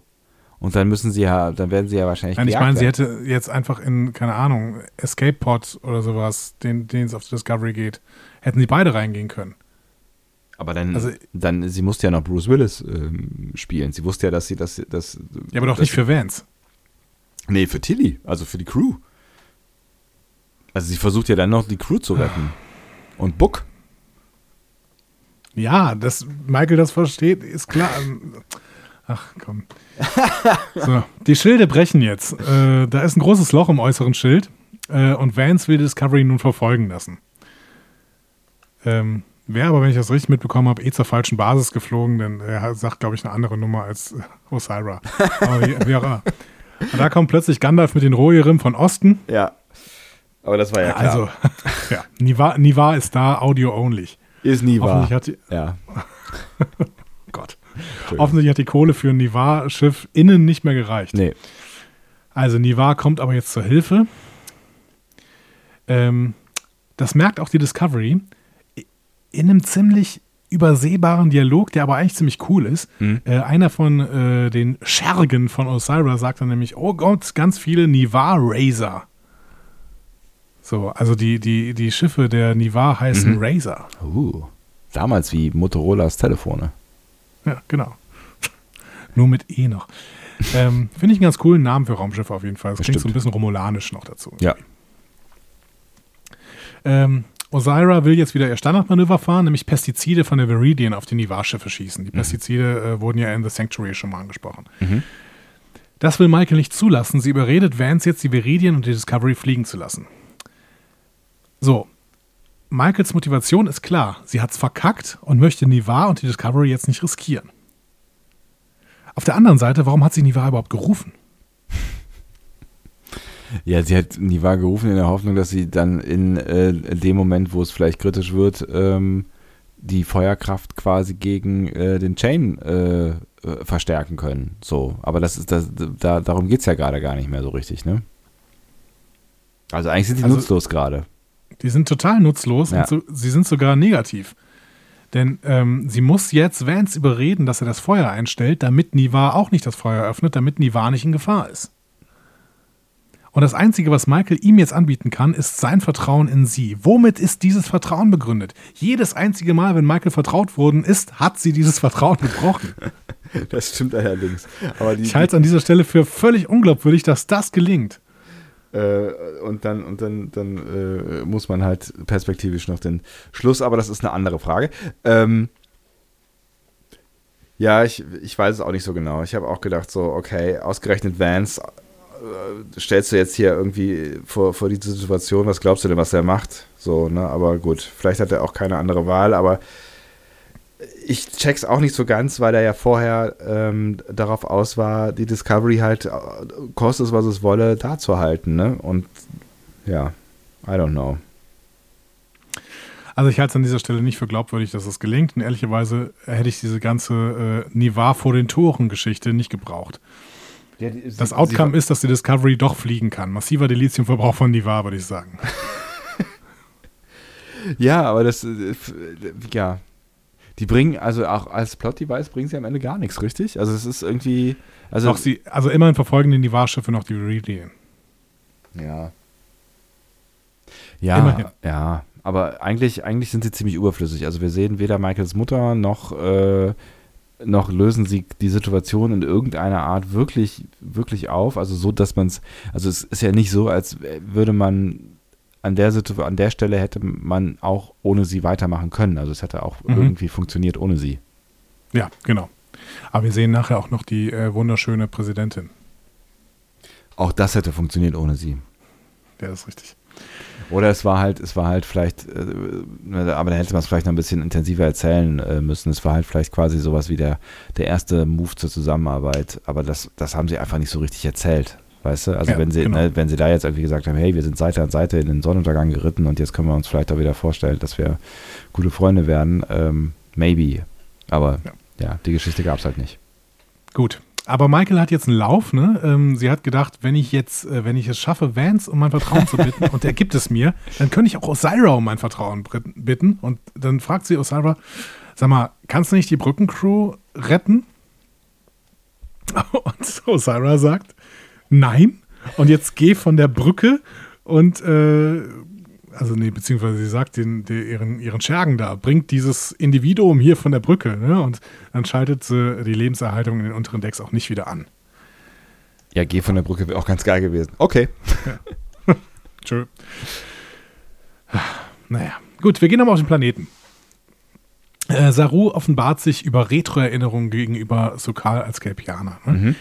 Ich finde ja, äh, dass Bill Irwin den Sokal richtig schön spielt. Ne? Ja, auf jeden Fall. Also das ist, äh, ja, das ist auch, glaube ich, gar nicht mal so einfach. Ne? Also auch gerade in dieser ganzen Maskerade, so dieses, dieses, ähm, dieses irgendwie ahnungslose, naive, aber ja halt auch äh, ne, nicht, nicht total weltfremd. Also er ist ja in einer Welt so, so, zu Hause und hat ja einfach auch eine sehr lange Lebenserfahrung schon. Ne? Und diese Mischung zu spielen aus, mhm. eigentlich ich bin ein erwachsener, erfahrener Mensch und kenne mich aus in den Parametern, die ich kenne, aber bin völlig lost, sobald mir jemand anderes zuwirft, finde ich auch echt richtig gut gespielt. Ja. Und auch ganz gut geschrieben, finde ich da an der Stelle. Ja, stimmt. Also er ist ein alter Mann mit kindlichem Gemüt und Bill Irwin spielt das auch ganz toll. Der ist allerdings auch schon noch zehn Jahre älter als Doug Jones. Ach echt? Er ah. ist schon 70. Ach krass, okay. Interessant. Und ähm, Bill Irwin ist auch eine spannende Figur. Der ist ein ausgebildeter Clown und Comedian. Mhm ähm, mit großer Hollywood-Erfahrung und hat für fast 20 Jahre in der Original Sesamstraße mitgespielt. Das ist ja geil. In der Rubrik Elmo's World ähm, spielte er Mr. Noodle. das ist so, am Ende kam da irgendwie, irgendwie mal fünf Minuten Elmo's World und da spielt er 20 Jahre lang fast Mr. Noodle. Elmo ist dieses äh, riesige gelbe Vogelwesen, ne, was glaube ich in, in. Nee. Nein? Nein, Elmo ist das Schmunzelmonster. Echt? Ja. Der ist äh, rot. Und äh, ich glaube, du meinst Bibo, glaube ich. Ah, kann sein, ja. Nee, Elmo ist so ein, äh, das grinst immer. Okay. Dann habe ich nichts gesagt. Gab, Weitermachen. Es gab auch mal einen Film, Elmo, das Schmunzelmonster, glaube ich. Ja. Schmunzelmonster. Ein pelziges roter, rotes Monster mit einer Falsettstimme. Was ist das denn? Weiß ich nicht. Steht bei Wikipedia. Nee, doch. Ähm, gut. Whatever. Also, Bill Irwin, Mr. Noodle, können wir angucken. Du wirst Bescheid. Weiter geht's. wir gehen zurück auf die Discovery. Äh, Zari streitet sich gerade mit Aurelio über den Einsatz von Foltermethoden äh, in der Sickbay, ne? mhm. als Osira mit Burnham in die Krankenstation kommt. Ähm, Osira hat das Gefühl, dass sie Burnham mit dem Einsatz äh, des Neurologs bekommen wird aber nicht bei Burnham, sondern bei Book. Ja. Ähm, Aurelio ist dagegen, aber sie macht ihm klar, dass er die Klappe halten soll und dass sie ihn nur gerettet hat, weil er nützlich für sie ist und dann wirkt sie ihn bewusstlos. Du, du, du, du. Also erstens finde ich ziemlich gute Anatomiekenntnisse, jemanden bewusstlos zu wirken, ohne die Gefahr, dass er stirbt, oder? Also ja, ich könnte das nicht. Ja, komm, Osira hat das schon mehrfach gemacht irgendwie. Ne? Das ist doch gar kein Problem. Das äh, weiß, wie das läuft. Dieser alter Badass. Und ich muss an dieser Stelle wieder sagen, es ist so schade, wie Osira hier gezeichnet wird. Ja, es ist In der letzten Folge waren so gute Ansätze. Ja.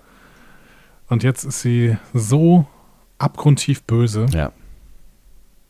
Ja, dass sie halt auch irgendwie, ne, also offensichtlich hatte, hatte, hatte sie ja oder hätte sie ja diese Vielschichtigkeit haben können und man hätte hätte mit ihr ja auch spielen weiter spielen können, ne? aber ähm, jetzt demontiert sie diese Vielschichtigkeit ja gerade in diesem Gespräch ja auch äh, vollständig und sagt so ja eigentlich habe ich dich nicht gebraucht äh, und du bist drauf reingefallen du Pflaume. So das ist halt schade weil an der Stelle hätte sie ja auch hätte sie ja auch echte Gefühle haben können für ne? Also you know ja, und nebenbei demontiert sie hier natürlich dabei auch noch Aurelio.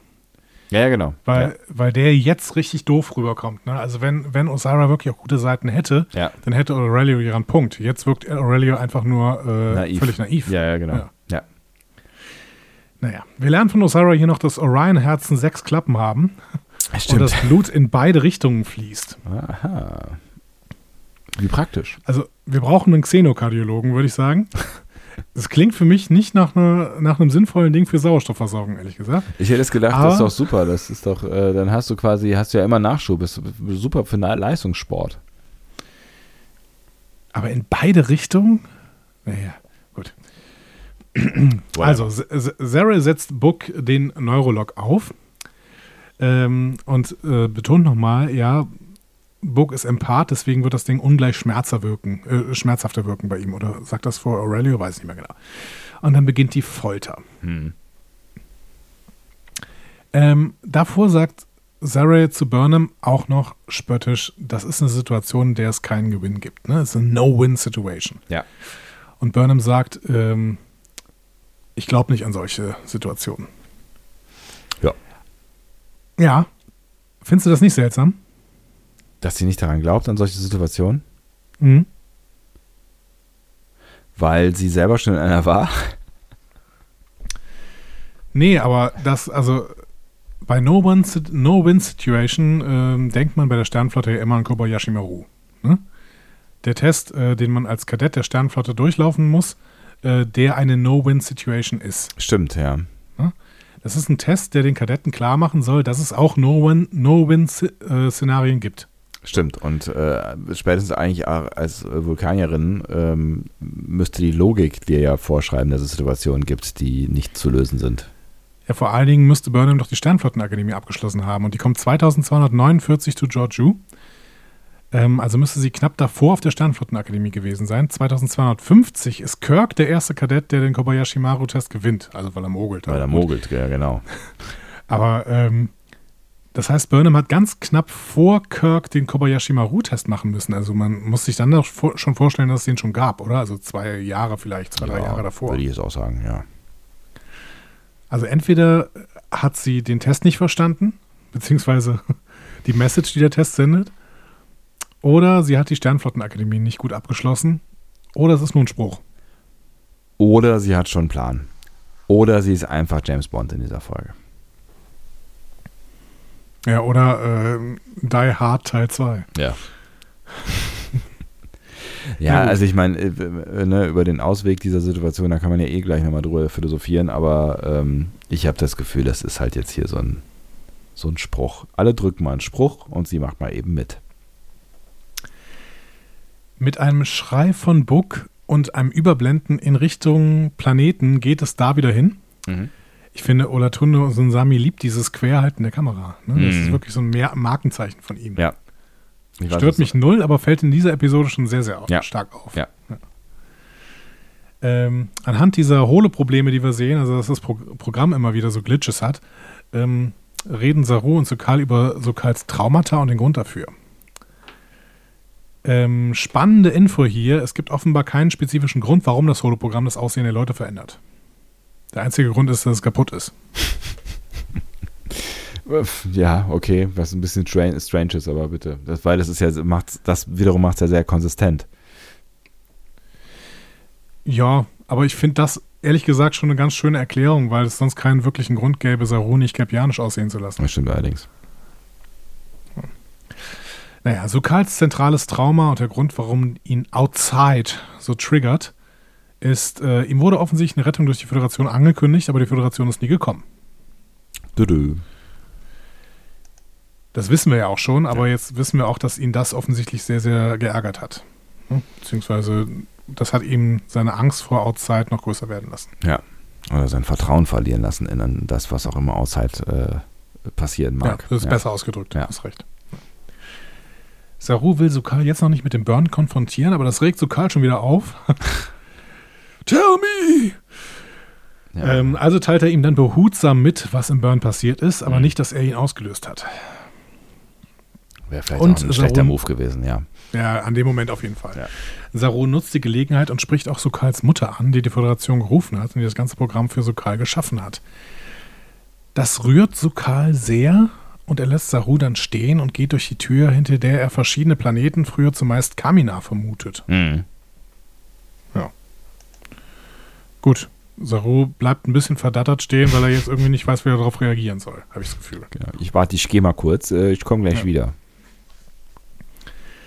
Äh, und dann gehen wir erstmal zurück zu den Folterszenen auf der Discovery. Hm, Michael soll so ein bisschen ähm, von Books Todesqualen und diesen ohnehin sterbenden Brückenoffizieren der Discovery mürbe gemacht werden. Mhm. Und am Ende gibt sie dann auch scheinbar nach, um mit Book zu reden es bleibt immer noch die Frage, warum klemmen die nicht Michael einfach an oder geben ihr das Wahrheitsserum, weil die genauso viele Koordinaten wissen oder nicht wissen könnte, wie Book wissen oder nicht das wissen kann. Das ist exakt das, was ich mir darunter geschrieben habe. Ich verstehe das gesamte Dilemma nicht. Erstens ja. glauben sie, dass er die Koordinaten der Blase auswendig kann und zweitens, was weiß er, was Burnham nicht weiß. Ja. Gut. Er ist das Schiff geflogen, also das ist höchstens das einzige Argument, aber das wird ja, das hätte man uns hier irgendwie mal sagen können, irgendwie so. Ich meine, du hast die Koordinaten irgendwann mal eingetippt oder was auch immer, aber er ist ja, keine Ahnung, das macht alles keinen Sinn. Osira lässt sie dann zu Book gehen,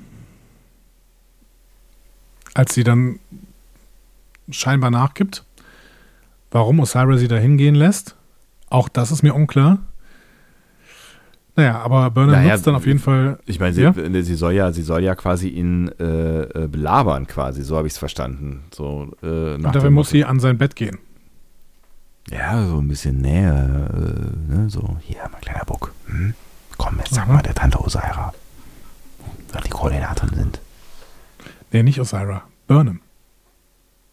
Was aber äh, Burnham soll ja quasi Book sagen, dass so, er, ja. er ja, ja, Osira okay. Verstanden, habe ich verstanden. Danke, ist ja gut. gut.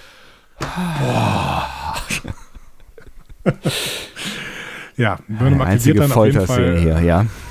Burnham aktiviert dann auf jeden Fall ein Quarantäneschild. Er schießt die beiden Wachen nahe bei ihr, bindet Book los und flüchtet mit ihm aus der Krankenstation.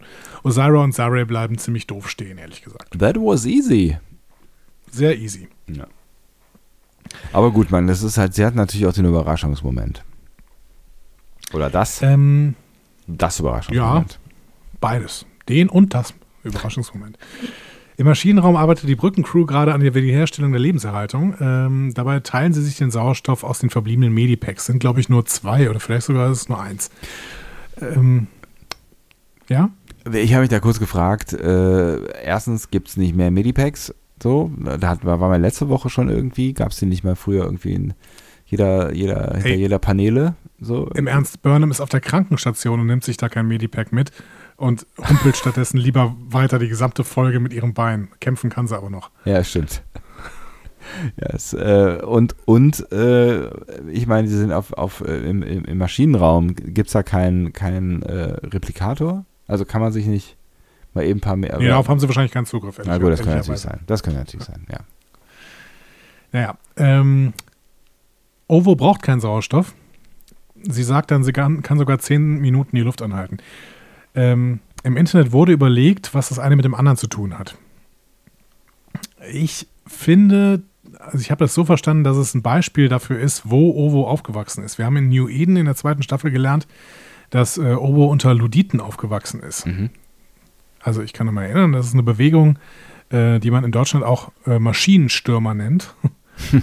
ähm, das ist äh, daraus entstanden. Englische Arbeiter haben sich gegen den Statusverlust der Industrialisierung gewehrt, indem sie jegliche Maschinen abgelehnt und teilweise auch zerstört haben. Und ähm, wenn man die Luditen jetzt in die Zukunft denkt, dann leben sie halt sehr stark im Einklang mit der Natur und mhm. müssen beim Tauchen starke Atemtechniken entwickeln. Das erzählt sie oder erklärt sie dann ja auch, ne?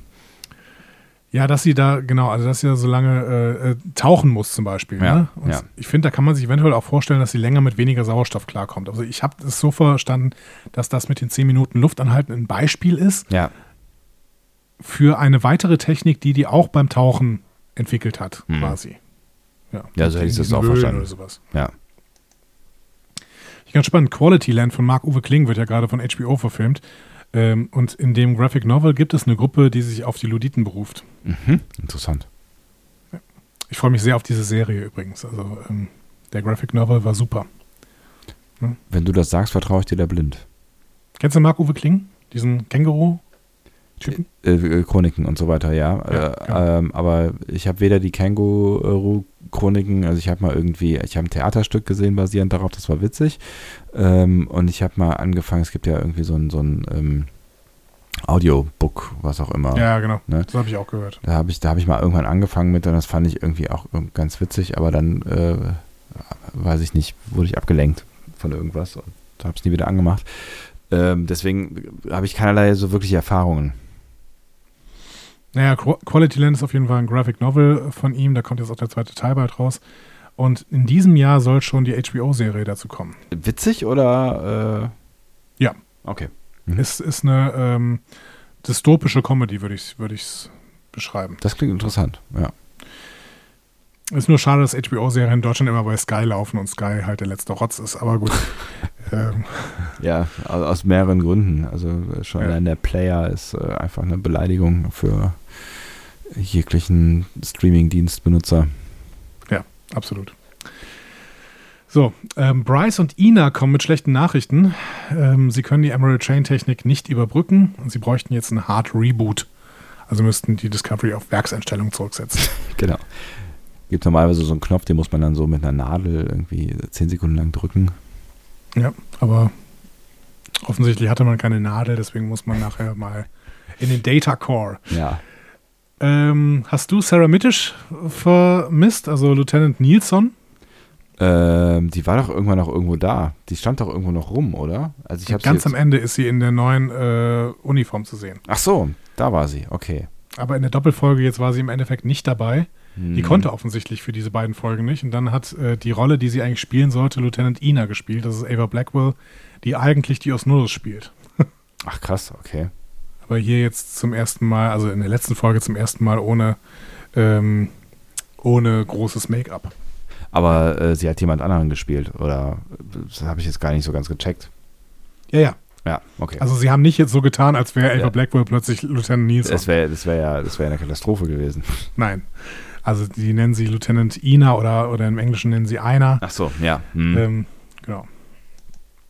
Naja, trotz dieser Bad News, ne, dass das halt nicht funktioniert, bekommen sie Hoffnung. Es gibt nämlich eine Notfalldurchsage von Sarah.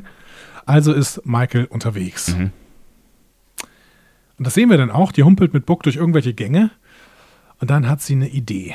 Über das Kommunikator-Badge, das sie geklaut hat, öffnet sie einen schiffsweiten äh, Kanal. Warum sie das auch immer noch hat, aber naja, gut, andere Frage. Durchsucht Und, man Leute, die gefangen werden, nicht mehr? Naja.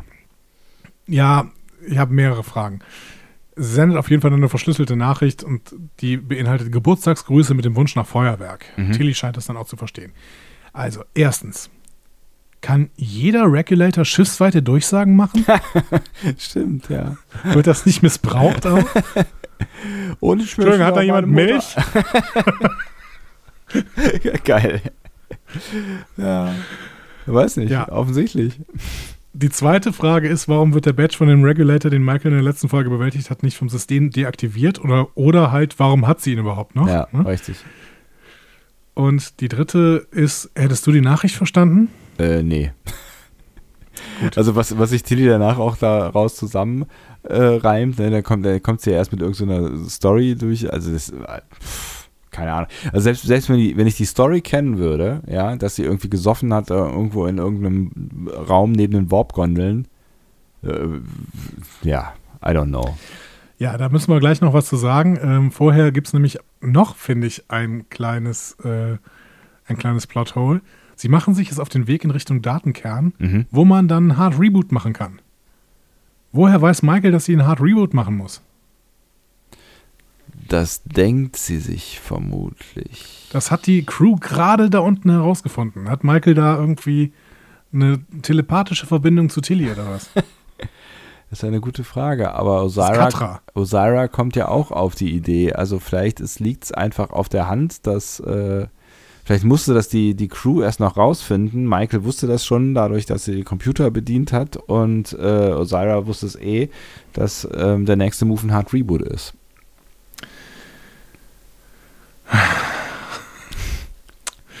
So, Tilly erklärt uns auf jeden Fall, wie sie die Nachricht verschlüsseln könnte. Im letzten Jahr ging es ihr immer schlecht, da hat sie sich in der Gondel versteckt. Michael hat sie gefunden, sich mit ihr betrunken und ihr dabei nicht mal zum Geburtstag gratuliert. Und deswegen kann sie die Nachricht jetzt entschlüsseln. Das ehrlich gesagt hätte bei mir ziemlich gut funktioniert, wenn wir die Szene damals gesehen hätten. Stimmt allerdings. Aber jetzt irgendeine Szene aus dem Hut zu zaubern, die, ist, die wir nicht gesehen haben. Ja, hm. Schade eigentlich. Und selbst, selbst wenn ich die Szene gesehen hätte, dann fände ich es immer noch, äh, finde ich immer noch sehr fantasievoll, dass du dann quasi da zu dem, zu, zu dem Schluss kommst, dass man die Warp-Gondel da in die Luft jagen kann. Ja, genau, da, zu dem Schluss kommen sie jetzt nämlich. Ne? Also ja. Sie müssen eine Bombe da anbringen, wo die Gondeln per Supraleiter mit der Discovery verbunden sind. Das bringt die Discovery dann unter Warp und die Verfolger können sich kümmern. Aber weil da ein Magnetfeld ist, da wo dieser Supraleiter ähm, verbunden ist, können das nicht die Dots machen. Tilly wird also jemanden auf ein Selbstmordkommando schicken müssen und die Crew ist schon mal an Bord. Hm? So. Wir machen mit. So, vorher gehen wir nochmal auf den Planeten. Sokal kommt enttäuscht von Kamina wieder, denkt er. Also, ja. Und Sarum muss ihn dann nochmal aufklären. Ähm, was sind eigentlich Hologramme? Was sind fühlende Lebewesen? Hm. Hallo, ihr vergleicht, dann ihre beiden, ja. ihr vergleicht dann ihre beiden Situationen miteinander ähm, und sagt, ich war in einer ähnlichen Situation wie du Und ich muss sagen, Outside kann schwierig sein, aber es ist es auch wert. Hm. Ist natürlich irgendwie ganz schön, ne? weil das, das, das irgendwie das Gleichnis, finde ich, das funktioniert schon irgendwie. Ne? Ja, voll. Ja. Also ich finde die, die Situation voll vergleichbar. Ja. ja. Saru will Sokal dazu bringen, sich mit dem Monster zu konfrontieren und dabei ruhig zu bleiben. Ähm, aber es misslingt. Sokal läuft wieder weg und sucht den alten Kelpianer. Bei dem hofft er sich dann irgendwie wieder Ruhe. Hm. Der läuft andauernd weg, Mann. Ärgerlich. Ja. Ähm, indes suchen Kalber, Adira und Gray den Ausgang. Und sie erreichen tatsächlich das Ende des Hologramms, einen Ausgang in Richtung Schiff. Kalber ist auch schon mal da gewesen und hatte schon mal versucht, da rauszukommen, aber die Sp Strahlung ist da zu stark. Für wen ist das kein Problem? Für Gray. Der hat nämlich gar keinen Körper. Hey! Wobei ich dann auch immer gedacht habe, äh, ist er nicht eigentlich mit Adiras Körper verbunden und müsste nicht eigentlich Adira dann Probleme bekommen, wenn Gray, aber naja, gut. Mm, ja. Ja, aber es ist vielleicht auch einfach nur, das Hologramm, Hologramm hat vielleicht auch, äh, oder der, die Hologramm-Matrix hat einfach nur die, dieses Wesen erfasst und äh, ja, was genau Grey ist, muss man uns der vierten Staffel noch ein bisschen mit Technobabble erklären. Ja. Denn das können sie und dazu will ich jetzt mal ein bisschen was sagen. Währenddessen klären nämlich Adira und Kalber nochmal, wie Sukal den Burn verursacht haben könnte. Mhm. Also erstmal, ja, es war Sukal. Die Verbindung zwischen seiner DNA und der hohen Dilithiumkonzentration auf dem Planeten, das Ergebnis einer langen Strahlenbelastung und der feindlichen Umgebung. Adira erklärt, dass Dilithium eine inhärente Subraumkomponente hat, die Sokals Ausbrüchen ermöglichen, sich über den interstellaren Raum auszubreiten, um das Dilithium über weite Entfernung zu beeinflussen. Das erklärt auch die Einschränkungen in der Subraumkommunikation, die mit The Burn einhergingen. Mhm. Und ähm, wenn Sokal vor so einer weiteren emotionalen Explosion vom Planeten evakuiert werden kann, werden äh, zukünftige Burn-ähnliche Ereignisse verhindert. Viel Technobabble über Delizium. Ja. Aber auch so ein bisschen, Sokal, ja. ja. auch so ein bisschen die, die Theorie, die du, glaube ich, das letzte Mal ja auch schon äh, versucht hast zu zeichnen. Ne? Also auch das mit der, wegen der kristallinen Form und Schwingung und das sagt sie ja auch nochmal irgendwie, ne? Ja, beziehungsweise in unserem Forum hatte äh, Solids äh, rausgehauen und ich möchte das jetzt noch ein bisschen erläutern. Ähm, denn Dr. Kalber macht ja noch so ein bisschen Bio-Bubble quasi, ne? Äh, mhm. Bio-Babble. so. Ähm, das, er sagt, in gewisser Weise hat das was mit Polyploidie zu tun. Ne? Und das ist ja tatsächlich eine, ähm, ein, ein genetisches Phänomen. Mhm. So, das habe ich mir so ein bisschen angelesen und äh, liebe äh, Freunde von Moral egal, das hier ist euer Auftrag. Das könnt ihr noch mal ein bisschen erläutern in der nächsten Folge, die ihr da veröffentlicht. Ne? Mhm. So, Polyploidie ist das Phänomen, dass manche Arten mehrere Sätze Chromosomen in Zellen haben. Typisches Beispiel ist witzigerweise das Bärtierchen. Ach. Also der Tardigrade. Mhm. Der ist triploid, hat also drei Chromosomensätze in seinen Zellen. Mhm. So, wie entsteht so eine Polyploidie? Die Kurzfassung und Vereinfachung, es müssen diploide Gameten entstehen. Also passiert das beispielsweise durch Stoffwechselstörung, aber durchaus auch durch Gifte oder Umwelteinflüsse. Mhm. Bei Pflanzen kann Polyploidie tatsächlich sogar beispielsweise zu längerem Leben führen. Das heißt, ähm, wir, wir haben Pflanzen, die Polyploidie, äh, polyploid sind mhm. und deswegen vitaler. Also die, die äh, haben einfach ein, die sind stabiler und haben ein längeres Leben. Das heißt, die Erklärung hier für Sukals Überleben ist nicht so total an den Haaren herbeigezogen. Nee, also es scheint zumindest einen wissenschaftlichen Kern zu besitzen. Mhm. Man muss den dann mit so irgendwelchen xenoanthropologischen Unterstellungen zu den Kelpianern zusammenbringen. Mhm. Und man muss eine Eigenschaft von Dilithium erfinden. Und schon hat man eine wissenschaftliche Erklärung. Die Schallwellen von Sukals Schreien werden, das hat Zollitz letzte Woche gesagt, mhm. über den Resonator Dilithium-Planet in den Subraum verstärkt. Und das Dilithium, das hat ja eine Subraumkomponente, wird dadurch instabil. Mhm. Und ehrlich gesagt mag ich das, weil jetzt haben wir hier eine wissenschaftliche Erklärung. Die ist genauso viel und genauso wenig Kappes wie jegliches Technobabble, was wir früher hatten. ja. so. Und ehrlich gesagt sogar ein bisschen weniger, weil es gibt einen wissenschaftlichen Kern für das, was hier so erzählt wird. ich war tatsächlich an der Stelle auch ähm, durchaus befriedigt. Ich war wirklich erfreut, dass es diese Szene gegeben hat und dass sie sich wirklich auch die Zeit, weil es ist ja relativ viel, was sie da erklären, die sich, sich die Zeit ja, genommen haben. Schon irgendwie anderthalb Minuten oder so. Genau. Ja.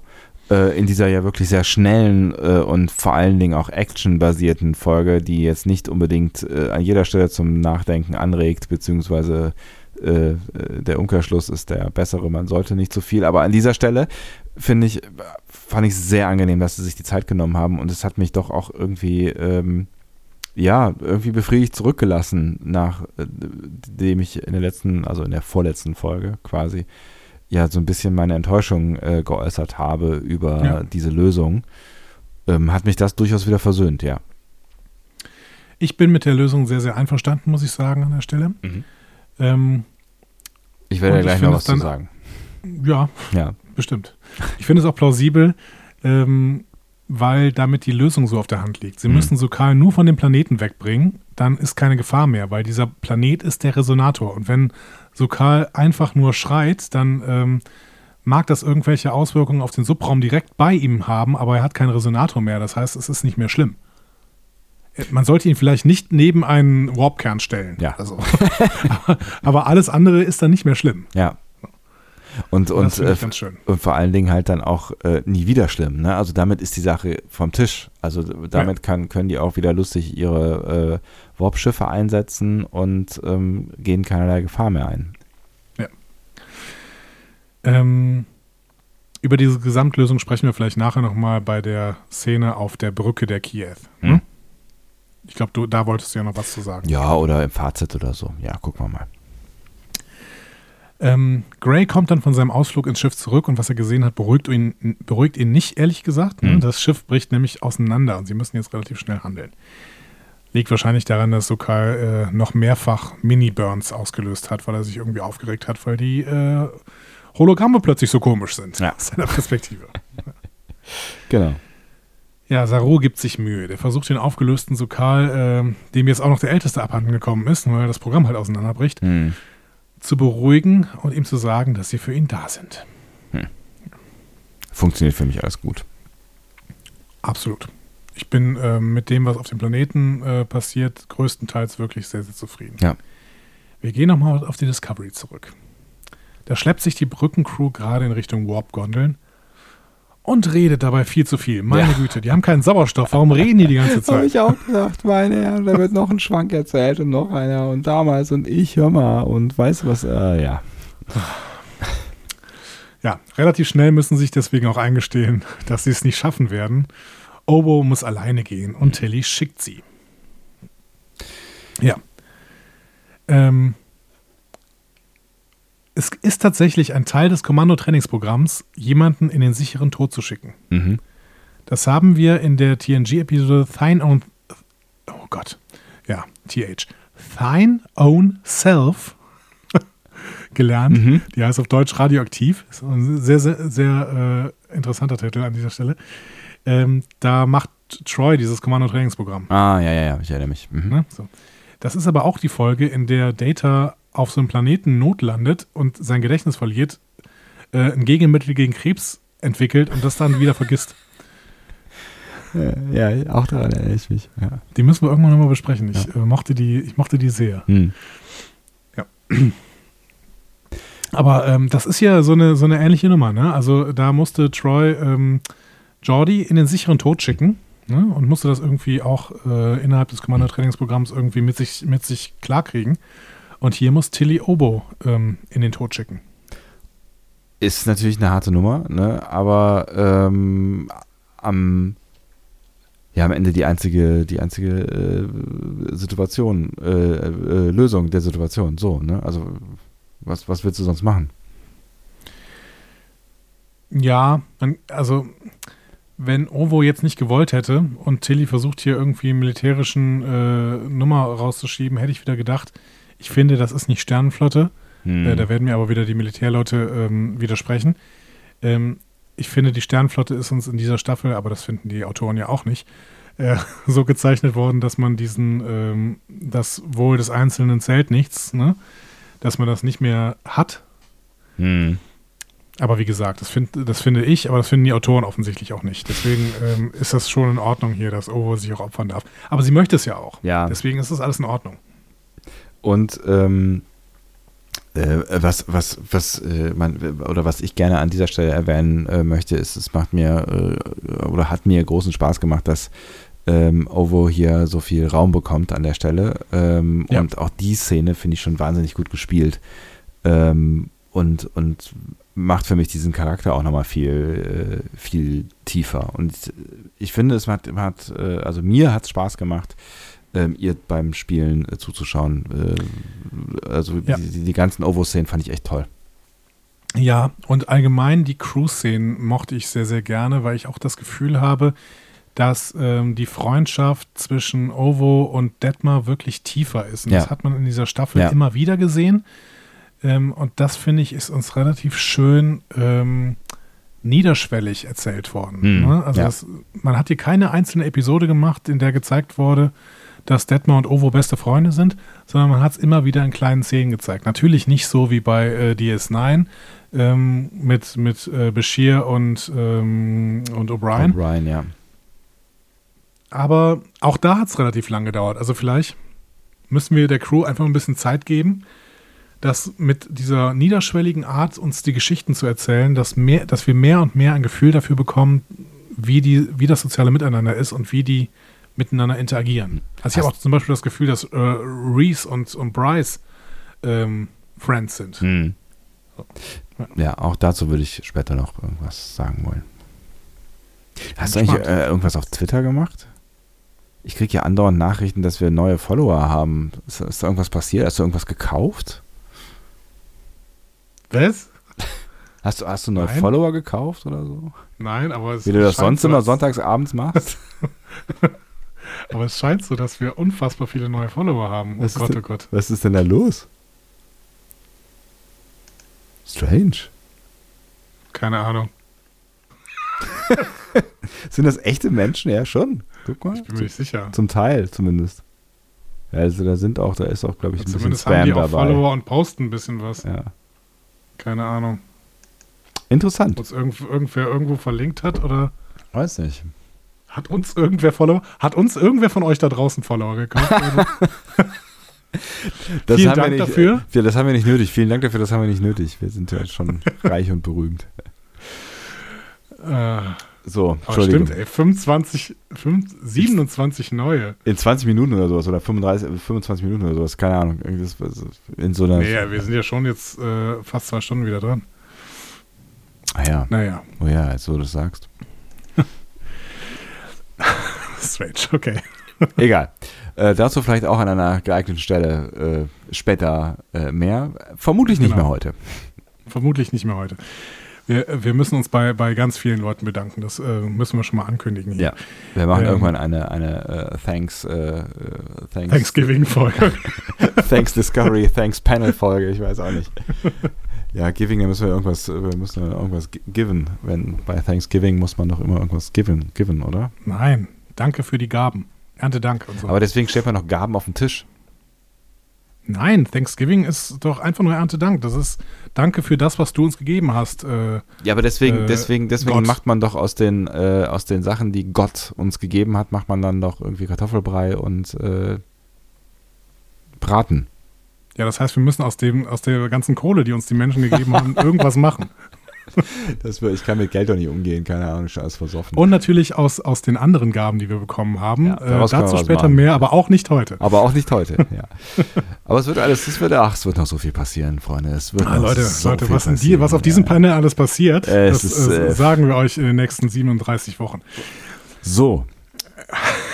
So, das ist eine wirklich äh, ernsthafte Szene. Es ist eine, eine ernsthafte Situation. Wir sind hier, wir sind am Scheideweg. Es könnte alles in den ja, Bach wir haben schon, Obo, Obo ist allein losgegangen und ja. Tilly hat sie weggeschickt. Und äh, Obo verabschiedet sich noch bei Detmar äh, gezielt und bei den anderen auch so ein bisschen. Ja. Ähm, Burnham und Book retten sich gerade in den Turbolift.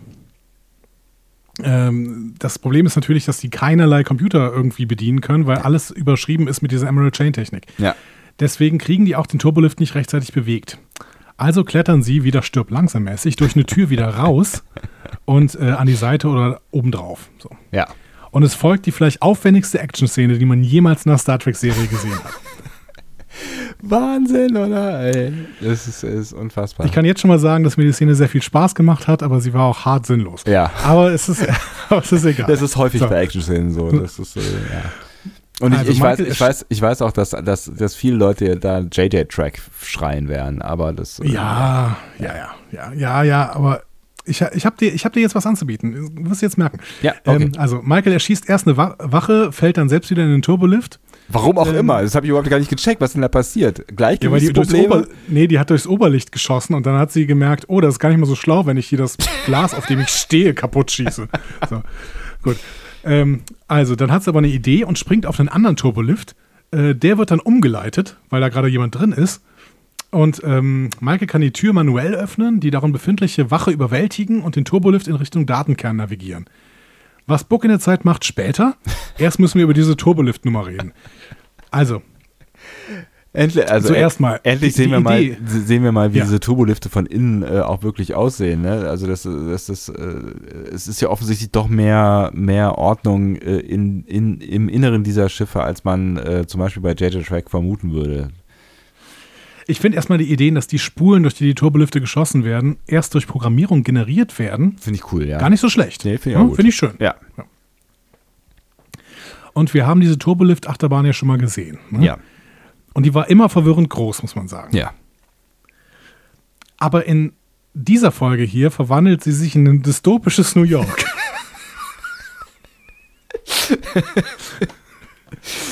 ja, also, oh ehrlich gesagt, wenn das keine TARDIS-Technologie ist, Dr. Who-Fans äh, hier aufgepasst, dann weiß ich es auch nicht. Ist das das, was eingesetzt wird in der Tasche von Mary Poppins? ja, glaube ich auch. Und, und in, der, in der Hose von Gamma bei äh, dem, dem Freund von Mickey Mouse in den lustigen Taschenbüchern. Der hat auch so eine Hose, wo er alle, alles Mögliche rausziehen kann. Ja, schön. So, ich finde es immer noch komisch, aber es gäbe zumindest eine kanonische Erklärung. Möchtest du sie hören? Oh, ähm, wenn ich jetzt Nein sage, dann werde ich wahrscheinlich den Rest des Abends darüber nachdenken, was du mir hättest erzählen können. Also bitte. Es gab mal eine Enterprise-Episode namens Future Tense, die Zukunft. Äh, Mit was, Daniel und so. Ne? Was, was, ja, genau. Ja. Da findet die Enterprise ein Schiffswrack. Reed und Trip untersuchen das Schiffswrack und mhm. finden tatsächlich eine Luke. Und wenn sie die aufmachen, sehen sie einen langen Tunnel, der unglaublich tief in das Schiff führt, viel tiefer, als das von außen möglich wäre. Und Trip sagt dann tatsächlich auch sowas wie, oh, it's bigger on the inside than it's on the outside. Am Ende stellt sich, das, stellt sich heraus, dass das Schiff aus dem 31. Jahrhundert ist. Das heißt, wir haben im Kanon eine Situation, dass es ein Schiff gibt, das bigger on the inside than it's on the outside ist. Wie die TARDIS. Aber das Problem, das Problem würde, also das Problem würde dann vielleicht auf der Discovery so halb gelöst, wobei wir ja mit einem Schiffsdesign zu tun haben, das nun mal nicht aus dem 32. Jahrhundert kommt. Ähm, und die werden ja wahrscheinlich nicht alles innen drin auch erneuert haben. Doch, doch, die haben die, die das, da wo die Turbolifte sind, das haben sie komplett neu gemacht. New York einmal neu aufgebaut. Ja. Ähm, und äh, wir sehen ein, ein ähnliches Szenario, sehen wir ja auch in JJ Track in der äh, 1701. Das weiß ich nicht. Da ähm, weißt du mehr als ich. Und das wäre doch. Ich habe JJ Track einmal gesehen und das ist ewig lang her. Und das, das wäre ja schwierig zu erklären, dann doch. Irgendwie.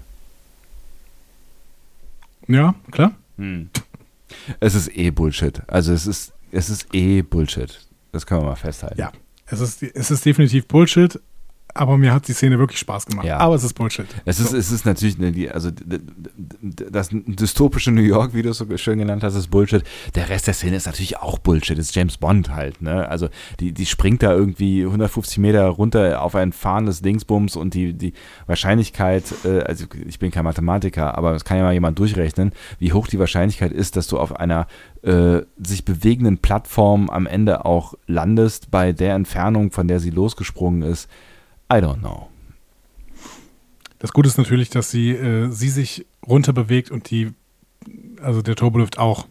Das ist natürlich wirklich gut, ne, weil das so ein bisschen, glaube ich, die äh, Fallgeschwindigkeit abfedert. Das stimmt, aber auch da ist die Frage, wie hoch die Wahrscheinlichkeit ist, dass der Turbolift nicht im nächsten Moment nach rechts, links, oben, unten wegdriftet. Aber gut. Also jetzt sich das doch vorher gut angeguckt. Genau, der geht auf jeden Fall und er hat ja genug Zeit.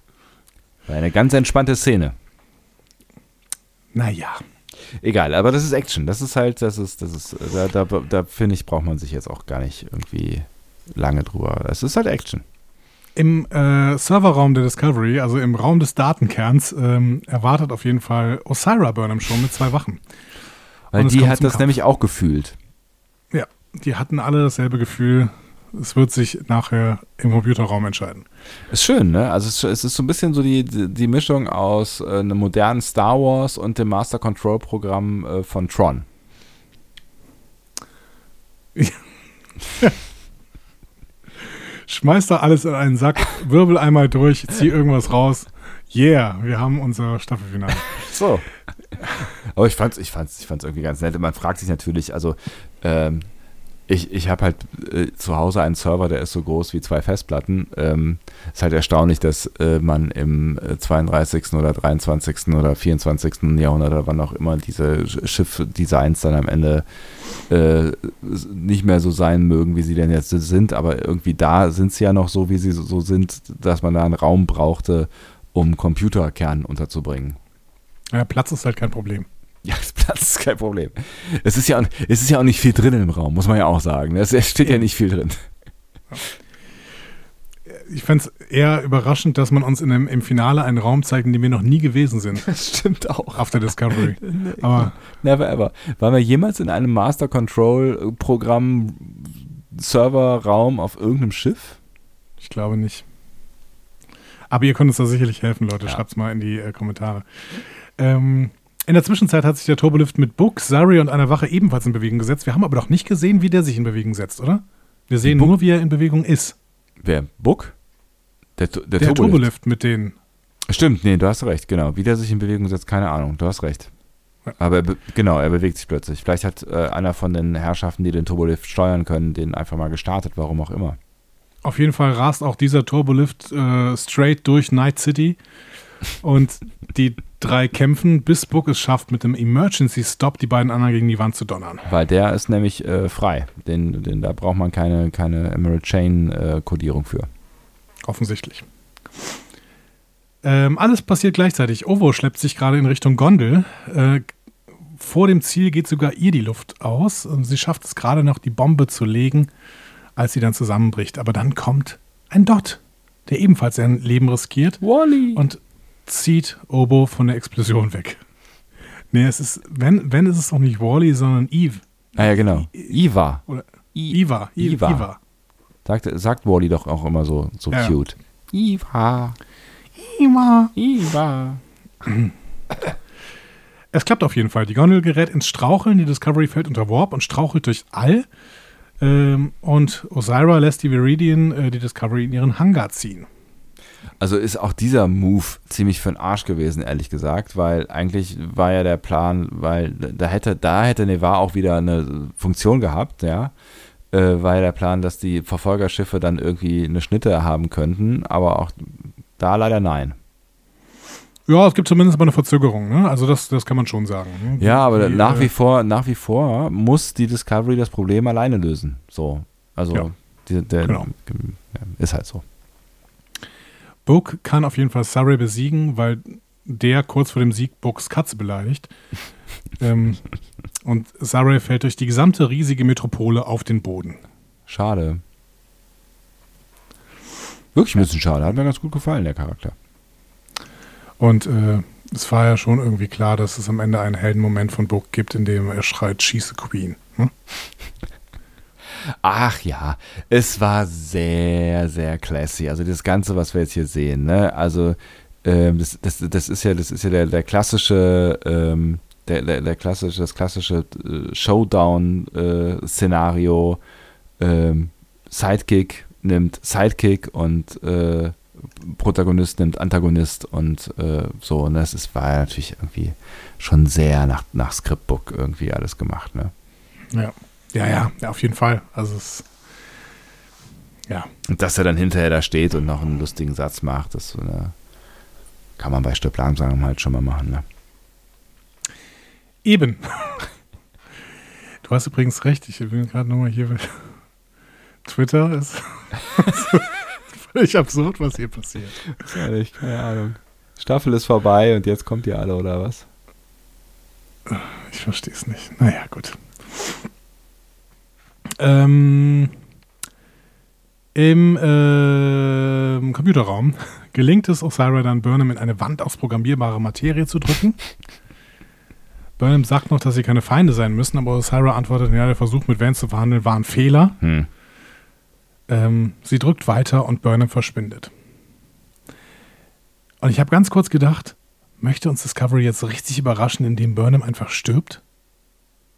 Das wäre doch mal eine richtig krasse Überraschung gewesen. Nee, da habe ich, hab ich nicht drüber nachgedacht, ehrlich gesagt. Das habe ich, da, hab ich nicht gedacht, dass das passieren wird. Naja, ich meinte nur, weil ich schon ganz, ganz viele Nachrichten über die äh, nächste Staffel gesehen habe, wer denn da alles so dabei ist. Ja. Aber von, von Michael habe ich das ehrlich gesagt nicht gehört. Wahrscheinlich, weil das völlig redundant ist, weil es sowieso klar ist, dass sie dabei ist. Ja. Aber das habe ich dann kurz in dem Moment gedacht, Moment mal, das wäre eine richtig, richtig krasse Überraschung. Naja. Passiert aber nicht. Weil nach äh, Tron und nach Star Wars kommt jetzt Terminator. Ja. Osira ist zufrieden, wird aber kurz danach von Burnham aus der Materie heraus erschossen.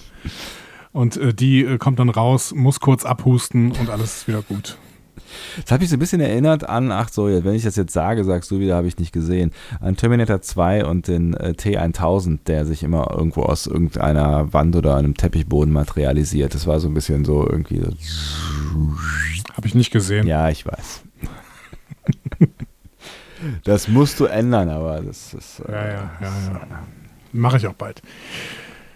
So, Burnham macht dann den Reset und der normale Computer, also Julian Grossman, nicht Annabelle Wallace, also nicht die Zora-Sprecherin, sondern die normale Computersprecherin, meldet sich wieder. Vorher war es irgendein Kerl, der da in der Emerald Chain Technik hm. ähm, gesprochen hat. Und man muss nicht, man muss nicht zehn ja? Sekunden lang mit einer Nadel oder einem Bleistift irgendwo reindrücken, sondern man muss random irgendwelche Datasetten aus dem Schrank ziehen und irgendwo anders wieder reinstecken. Da habe ich mich gefragt, lernt man das eigentlich? Also ist das genauso wie Book äh, Koordinaten zwangsweise auswendig lernen muss, die er einmal irgendwie angeflogen hat?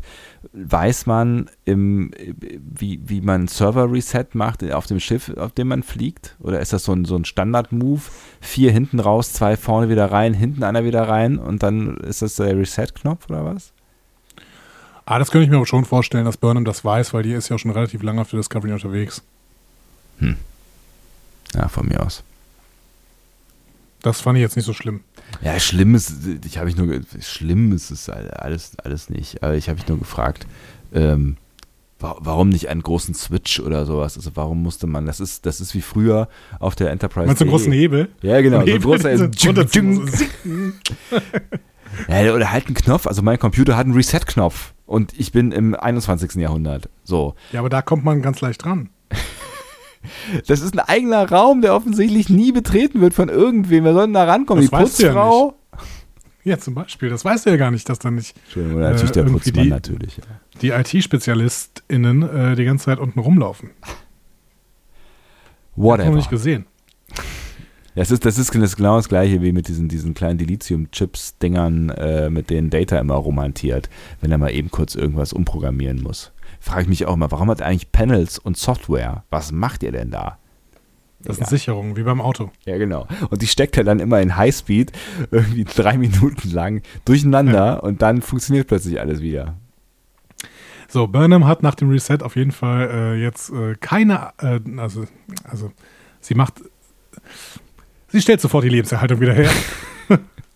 beamt dann alle Regulators vom Schiff, packt die Hilfsenergie auf die Schilde und ruft die Crew auf der Brücke zusammen. Ich habe in vielen Reviews gelesen, dass es total krass sei, dass Burnham alle Regulators vom Schiff beamt. Aber ich habe dann gedacht, die sind doch in der Viridien, was soll denn passieren? Stimmt. Oder? Ja, die fallen alle auf den also Boden, ich bin, ja. Ich bin jetzt davon ausgegangen, dass die Regulators dann irgendwo auf dem größeren Schiff landen, wenn ja. sie innerhalb eines größeren Schiffs sind. Ja, wohin denn sonst? Also, ja. Ich meine, ich meine, die jagen am Ende das ganze Ding in die Luft, so, ne? Da, da kann man natürlich mal drüber reden, aber. Da ähm, sollte man drüber reden, ja. ja. ähm, Aber wir sind ja eh in der Bruce Willis-Szene. Bruce Willis hätte die auch in, in den Weltraum äh, gebeamt. Ovo hat auf jeden Fall überlebt, wie wir sehen. Der Dot hat sie bis zum Rest der Brückencrew zurückgetragen. Es war ihm eine Ehre und aus. Also bricht auseinander. Ja.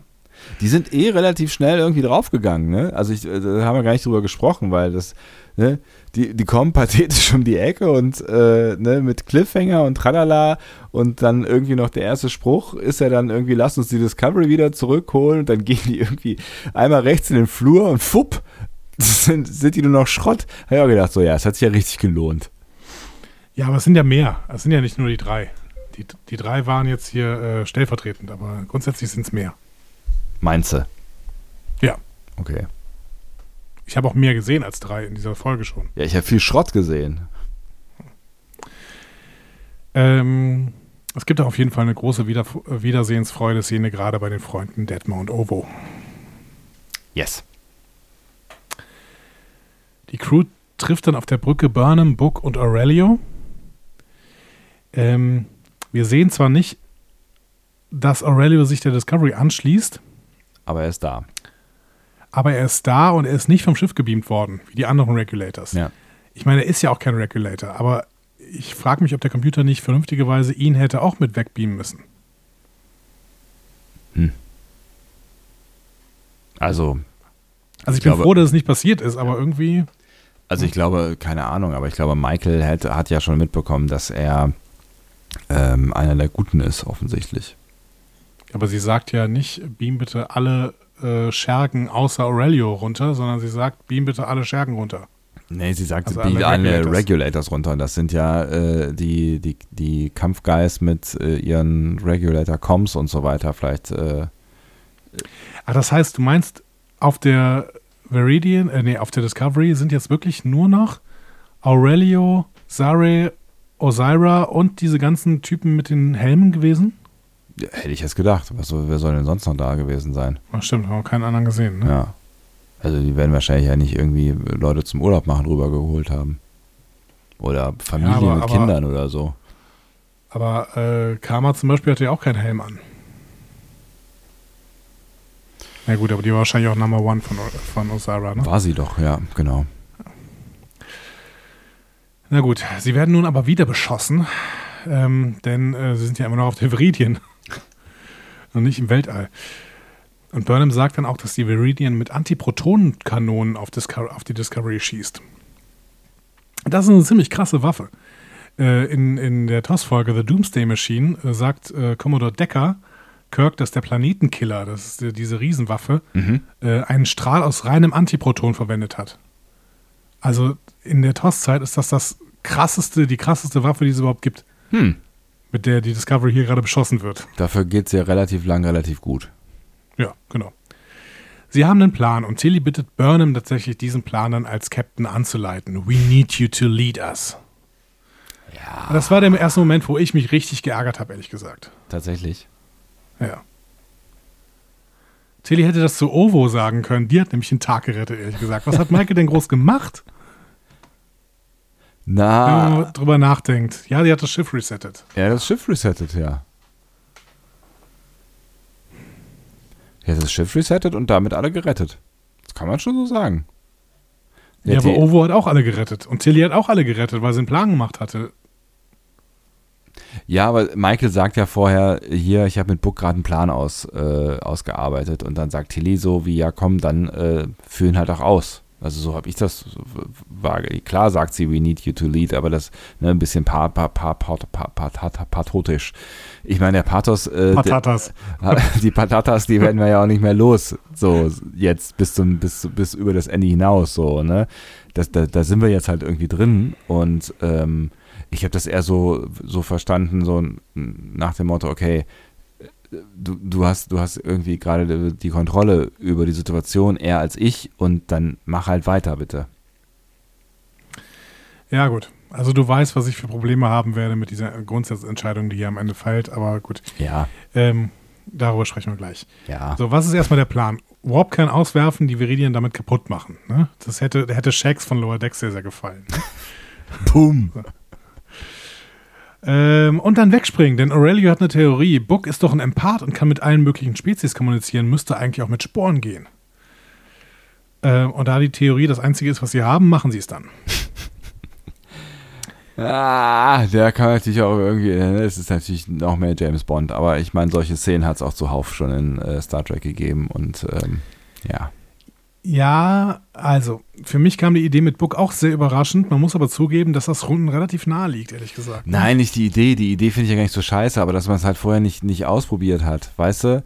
Und dann, dann schicken die den Borbkern raus, der für mich auch irgendwie sehr holprig ausgestoßen wird. Kann man das nicht präziser machen? Bong, bong, bong, bong, das, bong. Das hätte ich auch gleich noch gesagt. aber das auch, wenn dieser Auswurfschacht, warum passt der denn nicht? Ich weiß, dong, dong. Was ist, denn, was ist das Ding, wenn das Ding dann vorher explodiert, weißt du, so ja, dumm. fünfmal so dung, dung, dung, puff. Oh, Mist. ja, und, ah. und, und dann haben sie es nicht vorher probiert, ob es funktioniert und dann stehen die da und, ah, aber gut, das kommt ja gleich erst. Komm, mach mal weiter. Ja, aber das, ich, aber ähm, ich meine, sie haben ja jetzt gerade wirklich nur noch eine Chance, es einmal zu versuchen und ähm, ich finde es schon äh, nicht so schlecht, dass Book das kann. Also natürlich kommt es irgendwie hier, äh, wirkt es so ein bisschen aus der Kalten, ja. aber uns wurde auch die gesamte Staffel äh, gezeigt, in der ersten Folge schon ja. äh, und auch in The Sanctuary, das Book mit ähm, vor allem mit Pflanzen, und, ja. mit Pflanzen mhm. und bestimmten Tieren auch kommunizieren kann. Ja. Und auch interagieren kann. Warum soll das nicht mit Sporen können? Nee, ich finde es auch nicht so doof. Also die, die ich finde es auch nicht so doof. Aber ich, ich fand es halt, ich fand es halt, sagen wir mal, so mehr als gewagt, erstmal das, das, das Schiff und alles drumherum zu sprengen, quasi in der Hoffnung, dass man halt irgendwie schon wegspringen kann. So. Ich finde halt ähm, ein bisschen spannend, dass sie niemals auf die Idee gekommen sind, das mit Book eventuell schon mal zu versuchen vorher. Stimmt. Also ich meine, wir sind auch nicht auf die Idee gekommen, aber die suchen halt jemanden, der mit Sporen kommunizieren kann. Hm. Und sie finden jemanden, der mit Pflanzen kommunizieren kann. Da können sie es ja mal versuchen, ob das geht. Ja, da brauchen sie Rallye zu. Da brauchst, brauchst einen hellen Geist für. Ja, auf jeden Fall ein sehr heller Geist, der Aurelio. Ja. Ähm, sie sagen also den Verbündeten Bescheid, dass sie in Deckung, Deckung gehen sollen und Burnham bringt alles in Stellung. Wir gehen aber nochmal auf den Planeten. Da war ja noch Saru, was. Ja. Saru und Kalber überreden zu Karl, das Holoprogramm abzuschalten. Und er geht dann auch. Sie folgen auf die Brücke der Kiew und Gray wird dann plötzlich klar, Moment mal, wenn der das Holoprogramm abstellt, dann bin ich ja gar nicht mehr zu sehen. Kalber nimmt ihn in den Arm und verspricht, dass sie daran arbeiten werden, dass er zu sehen sein wird. Das war die Szene, die ich meinte, wo es mir ein bisschen zu dick wurde, auch aus dem Grund, weil die ja mittlerweile schon mitbekommen haben, dass alles um sie zusammenfällt und ähm, ich mehrfach schon gedacht habe in dieser, dieser, diesem Szenario, äh, macht mal hinne, oder das Ding bricht auseinander. So, das hat ja, aber sie halten ja mit dem Dialog niemanden auf. Ja, ja. also irgendwie, ne, es bleiben schon alle, die Kameraleute bleiben alle stehen, so hier Zoom zurück. so geil ja, nicht. Ne, Musik bleibt stehen, so und so, also. Die ganzen Musiker mit ja. den Geigen und so, die bleiben alle stehen. ja, weißt du, die waren alle schon auf Move, so, die wollten alle schon hier in Richtung Finale und dann sagt Kalber nochmal, äh, stopp, äh, Moment mal, wir klären das noch kurz. Nein, ist ja alles fein. Ich finde es ganz spannend, dass wir in Staffel 4 eine äh, Storyline von Voyager sehen werden. Wir werden Hologrammen helfen müssen, sich überall zu bewegen. Also mobile Holo, mobile Holo-Emitter kommen. Stimmt, hast du recht. Ja, kannst aber davon ausgehen. Das kannst du, ich meine, das muss doch, das muss doch der Kommunikator können mittlerweile, oder? Der kann doch alles. Wir werden sehen. Wir werden sehen. Wir werden es definitiv sehen in der Staffel 4. Ja, bin ich mir auch sicher. Ähm, so, Sokal stellt das Programm ab. Auf der Brücke liegen Leichen. Sokal bittet den Computer noch einmal abzuspielen, was auf der Brücke geschehen ist, bevor das Programm gestartet worden ist. Mutiger Move, habe ich gedacht. Äh, könnte man das nicht einfach äh, kurz kopieren und weit von dem Planeten entfernt angucken? Na gut, sie kommen eh gerade nicht weg. Also äh, Kalber ruft ja, aber ja. findet nichts. Wir sehen eine Szene, wie ein junger Sokal seine Mutter sterben sieht und dann vor Schmerz aufschreit. The Burn. Mhm. Ja, das hat man mehr uns gezeigt als ihm. Ne? So, also hatte ich so. Ja, aber er war auch sehr beeindruckt davon. Ne? Ja, natürlich. ähm, Ähm, Aber ihn beeindruckt es in der Stelle nicht mehr so richtig. Ne? Der junge Sokal wurde hier übrigens von David Benjamin Tomlinson gespielt, also der, der äh, auch Linus spielt. Ach, okay. Den wir übrigens ähm, nicht mehr gesehen haben. Doch, in der letzten Szene. In der Ach, echt? Ah ja, mhm. mir aufgefallen. Okay. Ähm, ja, Saru erklärt Sokal dann nochmal den letzten Wunsch äh, der Mutter, bis zum Eintreffen der Föderation niemals das Holo abzuschalten. Sie wollte, dass Sokal sich mit der Welt verbunden fühlt. Hm. Und, und, hier ähm, erkennen wir dann, ja. ja? Und, und, und sie geht ja auch davon aus, ähm, dass, das äh, merkt man ja in ihren Erklärungen, ähm, dass die Föderation äh, irgendwie ein paar Tage äh, später da, ein, da eintreffen wird ja. oder vielleicht ein paar Wochen oder sowas. Aber halt, ne, also sie geht auf jeden Fall davon aus, dass äh, Sokal noch ein Kind ist, ne? So, weil sie ja auch erklärt, so wenn ja. er weinen sollte, dann macht das und das und so, ne? Ja, es war ja auch ein Föderationsschiff unterwegs, ne? Und ähm, von dem haben wir überhaupt nichts mehr gehört. Das ähm, wurde uns mal irgendwann gesagt, dass mhm. ein Föderationsschiff auch hingeflogen ist. Ich ja, vergessen, wie das heißt. Hochgegangen beim Burn dann. Ja. Aber ich finde es spannend, dass hier das große Thema der Staffel nochmal zusammengefasst äh, sind, äh, wird. Ne? Das große Thema der Staffel ist Verbindungen. Mhm. Es war die Verbindung von Sokal zur Welt, die wiederhergestellt werden musste. Es waren Verbindungen, die der Crew helfen konnten, in der Zukunft anzukommen. Da erinnern wir uns an Soras Rat, ne? schafft Verbindungen und hm. so. Ne? Hm. Verbindungen helfen der Föderation wieder gut zu funktionieren. Adira braucht die Verbindung zur Crew und speziell zu Kalber und Stamets, um sich gut zu fühlen. Ähm, und, und Gray äh, braucht irgendwie die Verbindung zu Adira und ähm, in dieser Hinsicht finde ich, ist die Staffel schon ganz gut und konsequent geschrieben. Und ähm, es hat noch eine weitere Metaebene, weil meine Überzeugung, und das werde ich am Ende noch äh, äh, äh, elaborieren, ist diese ganze Staffel eine Verbindung von dem, was mhm. war und zu dem, was kommt. Ja, ich glaube, ich äh, weiß, was du damit meinst und ich freue mich da auf dein Fazit. ähm, Sukal ähm, fällt Saru, der jetzt natürlich wieder Kelpianer ist, in die Arme und Kalber ruft die Discovery nochmal. Die ist allerdings noch nicht da. Ähm, sie müssen erstmal gucken, ob ihr Plan funktioniert. Alles ist bereit. Äh, in dem Moment erfahren wir noch, dass Cleveland Booker nicht die erste Person ist, die diesen Namen trägt. Mhm.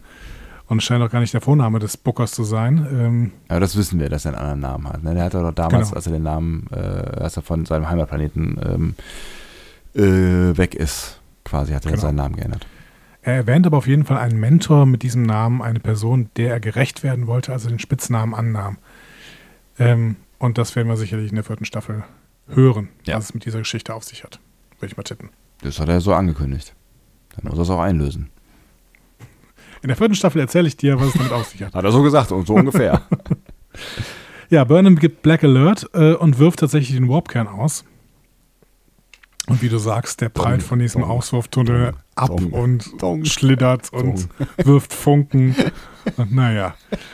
Ähm, ja. Ich finde, als der äh, Warpcan in die Viridien fällt, ist es schon wieder so ein Licht in der Dunkelheit-Szene. Also so eine Szene, die mich wieder an 2001 erinnert hat. Mhm. Ja. Stimmt, ja. Ähm, Burnham befiehlt dann den Sprung, aber nichts passiert. Und dann explodiert der Warpkern. Die Viridian bricht völlig auseinander.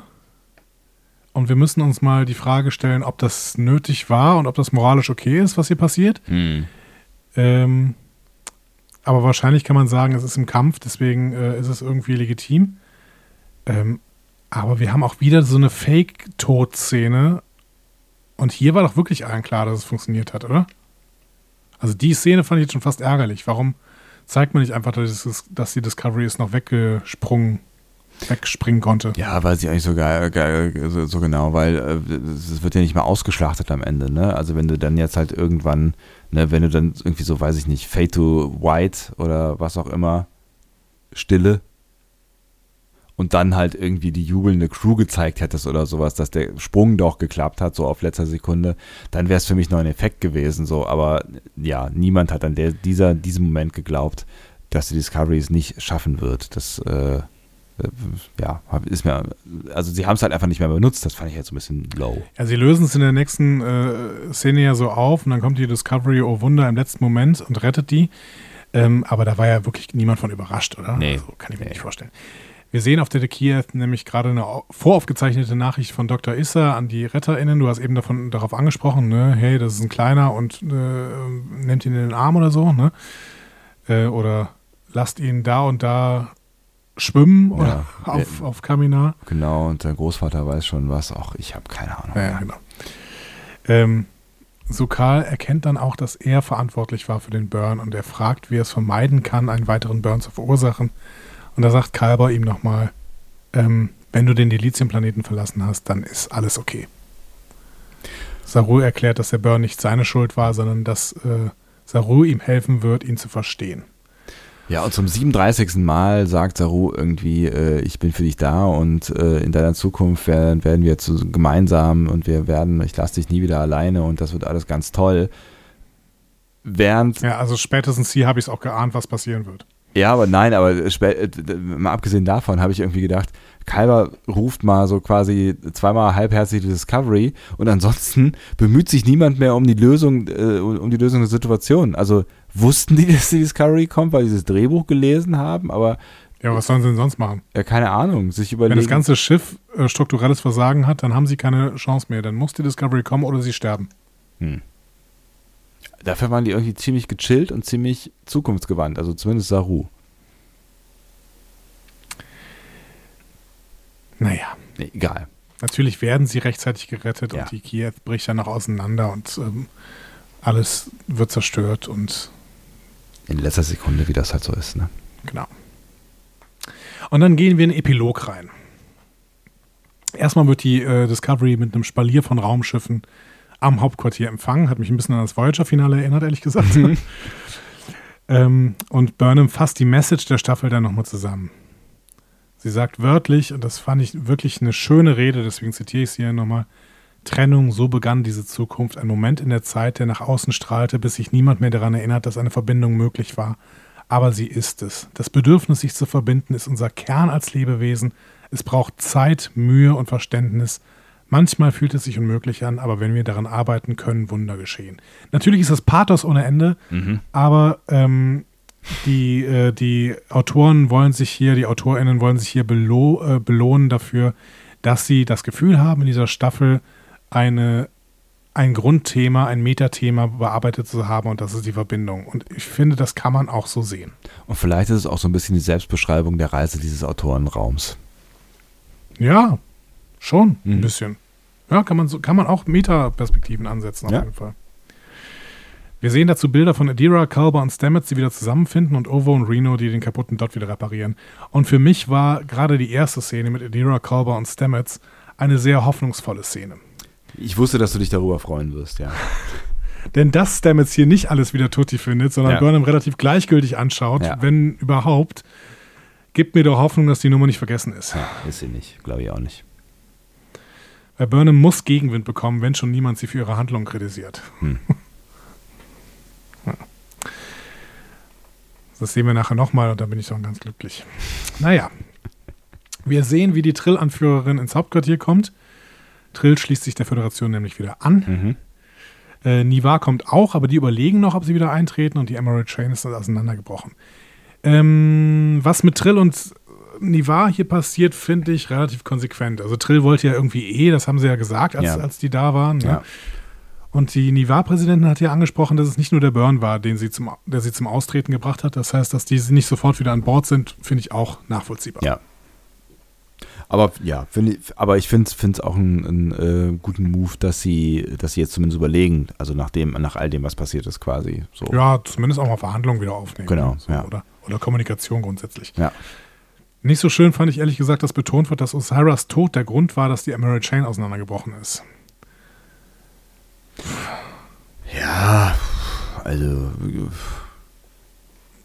Schlag der Schlange den Kopf ab und sie bekommt zwei neue, oder? Also. Ja, nicht unbedingt, nicht unbedingt. Also ich, ich finde, da, da, da, es gibt schon, schon, ähm, schon Situationen, wo dann einfach irgendwie ein, ein, ein, ein, ein Leader fehlt, so, der, ähm, der, der irgendwie ein Gedankengut und eine Macht äh, auch weiterträgt. So. Also ich kann mir, also wenn, wenn, wenn du dir jetzt die Chain halt als ähm, quasi lose Verbindung von irgendwelchen Warlord, Horsten vorstellst, dann kann ich mir schon noch gut vorstellen, dass dieses Vakuum, was an Macht dann entsteht, ähm, vielleicht dann auch wieder ähm, sich von, von aufteilt unter, unter irgendwelchen Pappnasen da und ähm, dass somit die Komplettmacht zerstört wird, so ein Stück weit aus dem, also kann man das schon, also ich finde, das fand ich jetzt nicht so total unplausibel. Hm. Also, wenn. Ich finde, dafür, dafür ist uns äh, Emerald Chain gerade in der letzten Folge zu groß gezeichnet worden, als sie sofort auseinanderbricht. Und wenn wir da irgendwie auch uns in Folge 2 noch angeguckt haben oder Folge 3, als, als Michael über ihr Jahr erzählt, ne, mit diesen ganzen Mercantiles, die überall da, das funktioniert doch alles ohne Osira. Ja, das, ich glaube, das funktioniert aber auch alles ohne Emerald Chain. Also, ja, das ähm, ist Emerald Chain. Die, die Mercantiles sind Emerald Chain. Ich, ich, das wurde uns in der letzten Folge erzählt. Hm. We are a Federation of Mercantiles. Ja, ja, eine Federation of Mercantiles, so. Aber es kann ja sein, dass die Mercantiles dann einfach äh, für sich selber weiter Handel treiben, ohne ähm, Chain quasi. Hm. Also wenn dann die EU zusammenbricht, gibt es Europa ja immer noch. Ja. Wird halt schwierig. Aber wenn das, wenn das Finanzwesen zusammenbricht, gibt es keine Börsen mehr. Dafür, ja. Ich glaube, am Ende wissen wir da dafür, dafür zu wenig. Es ist natürlich auch so ein bisschen Märchenende, ne? Und dann muss man halt irgendwie, also weiß ich nicht, ne? Dann gehört es halt irgendwie dazu, dass, äh, dass irgendwie die böse Macht dann am Ende auch noch gebannt ist oder so. Ich hätte es schöner gefunden, tatsächlich, ähm, äh, wenn sowas gewesen oder wenn sowas passiert wäre, wie äh, Emerald Chain nimmt tatsächlich Friedensverhandlungen auf oder man, man versucht halt irgendwie einen Weg zu finden, wie man äh, miteinander koexistieren kann auf einer, auf einer friedlichen Ebene oder sowas. Das wäre die geschicktere Lösung du, gewesen. Glaubst du, in Staffel 4 wird das nochmal angesprochen, diese, diese Diskussion zwischen, also beziehungsweise diese, hm, dieser äh, Konflikt der Weltanschauung zwischen Kapitalismus und ähm, dem, was die Föderation anbietet. Ich möchte es nicht mit einem Label versehen. ich weiß nicht, aber das ist ja, keine Ahnung.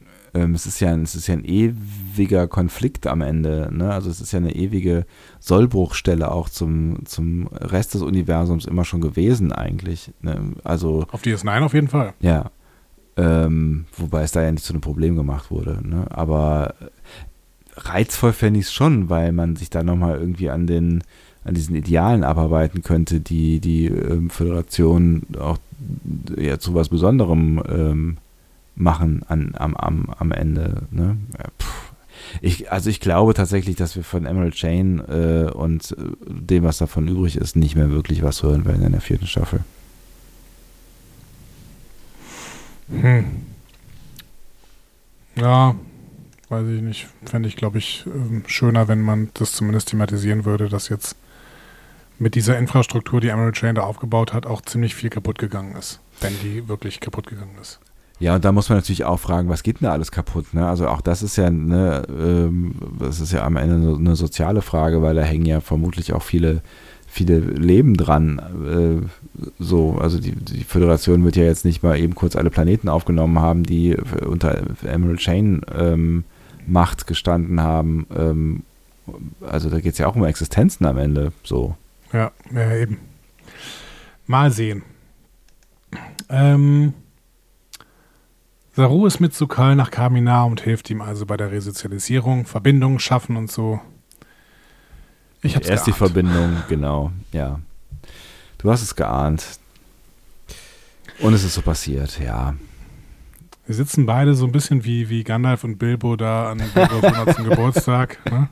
Ja, ist richtig. Unten ist das Feuerwerk, ja. Ja.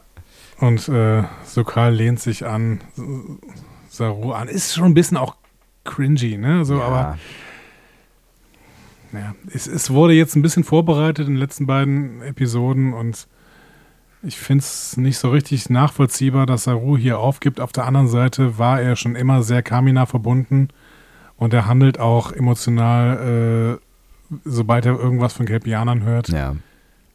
Also ich das finde. passt schon irgendwie auch zu Saru. Genau. Ich finde das tatsächlich äh, hier recht konsequent und es wird ja dann auch nochmal klar unterstrichen, das ist kein Abschied für immer. Und das wird er auch nicht sein, da bin ich mir sicher. Nein. Nein, nein. Wird es nicht. Ähm, dazu habe ich auch gleich noch eine Theorie. Also eigentlich habe ich jetzt noch eine Theorie. Ich erzähle nur noch kurz eine Sache. Aditya Sal ist jetzt endlich Bescheid gesagt worden. Stimmt.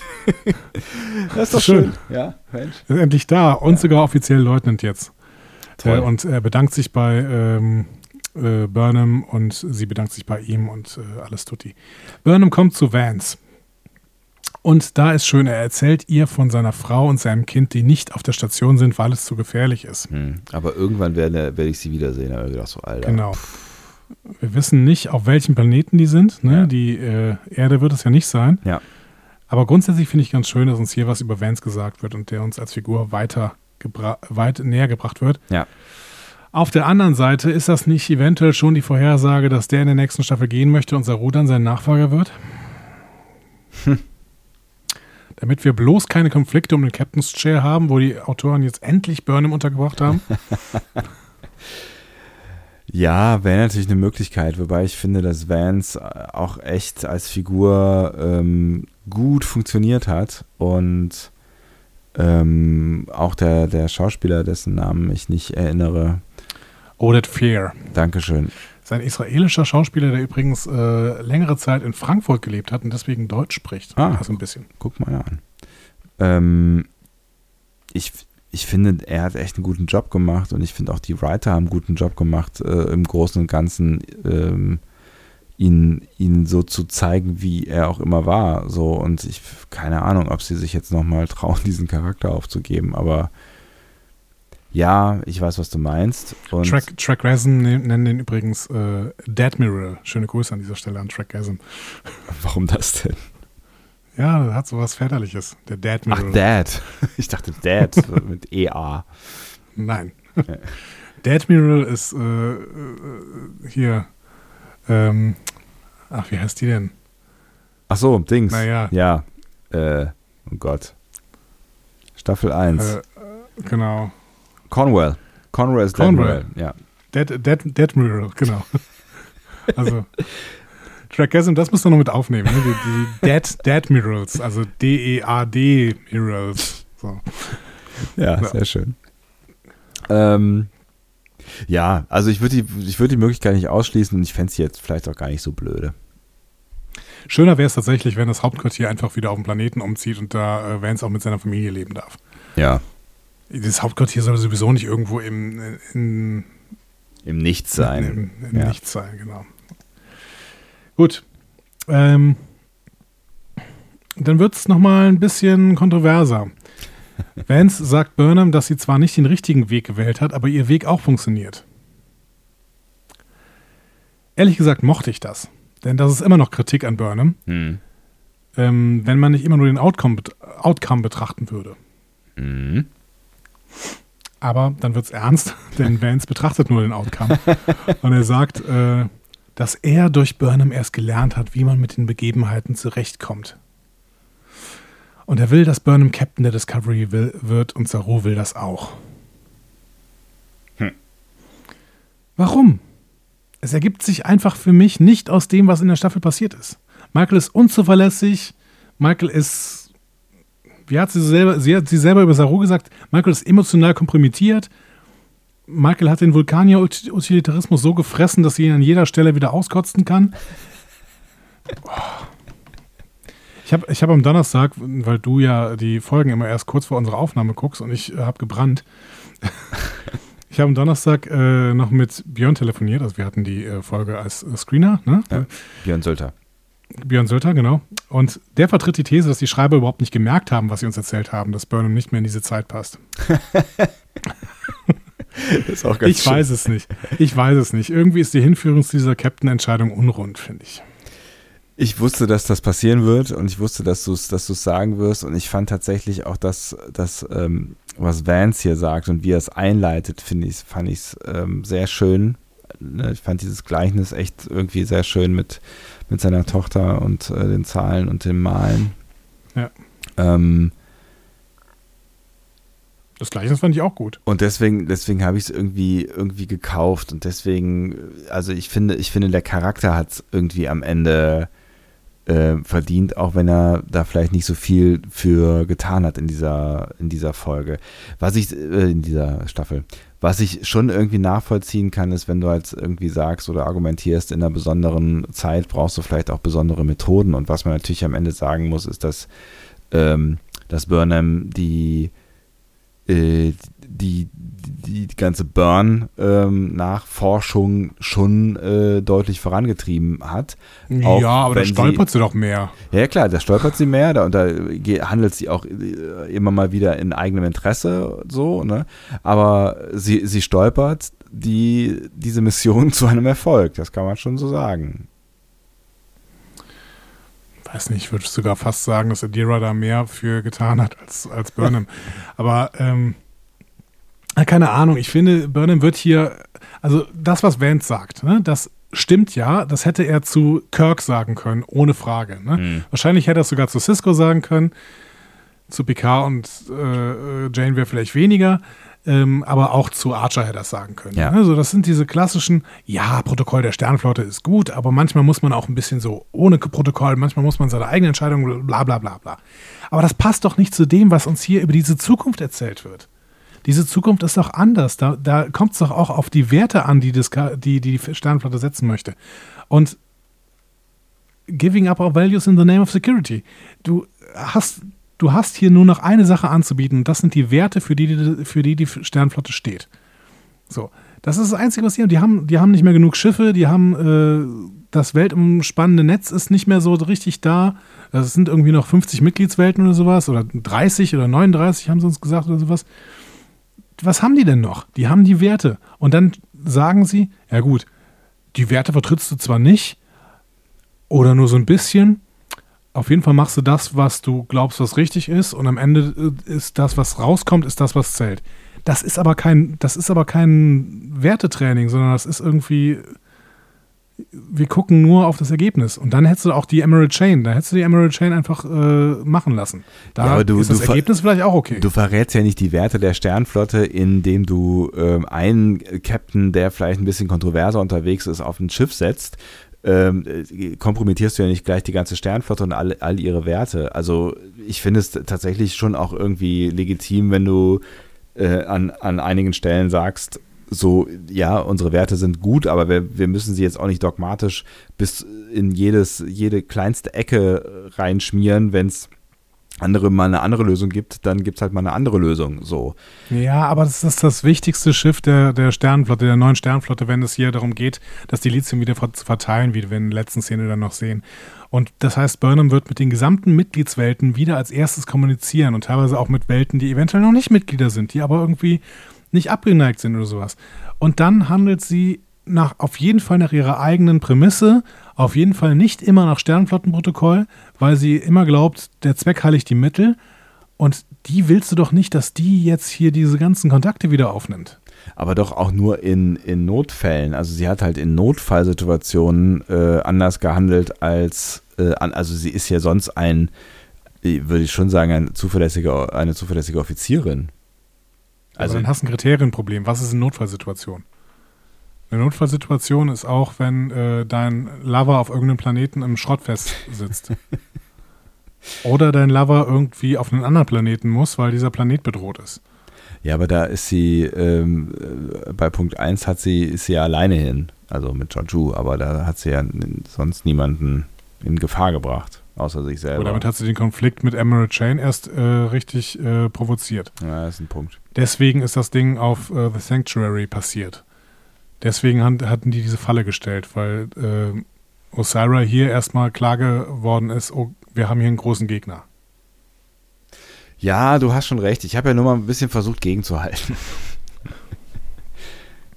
Du hast, du, hast, du hast natürlich recht und wir haben ja lange darüber diskutiert in der, in der Folge, als äh, Saru dann äh, Michael degradiert, ähm, dass es halt wichtig ist, äh, dass things have consequences, so, also dass, dass, ja. ne, dass, dass, dass, du das auch übermitteln musst, dass ähm, irgendwie solche Dinge nicht unsanktioniert bleiben am Ende und deswegen ist es natürlich, ist es natürlich schwierig. Es ist für, es ist für mich eine sehr große Kröte, die ich schlucken muss.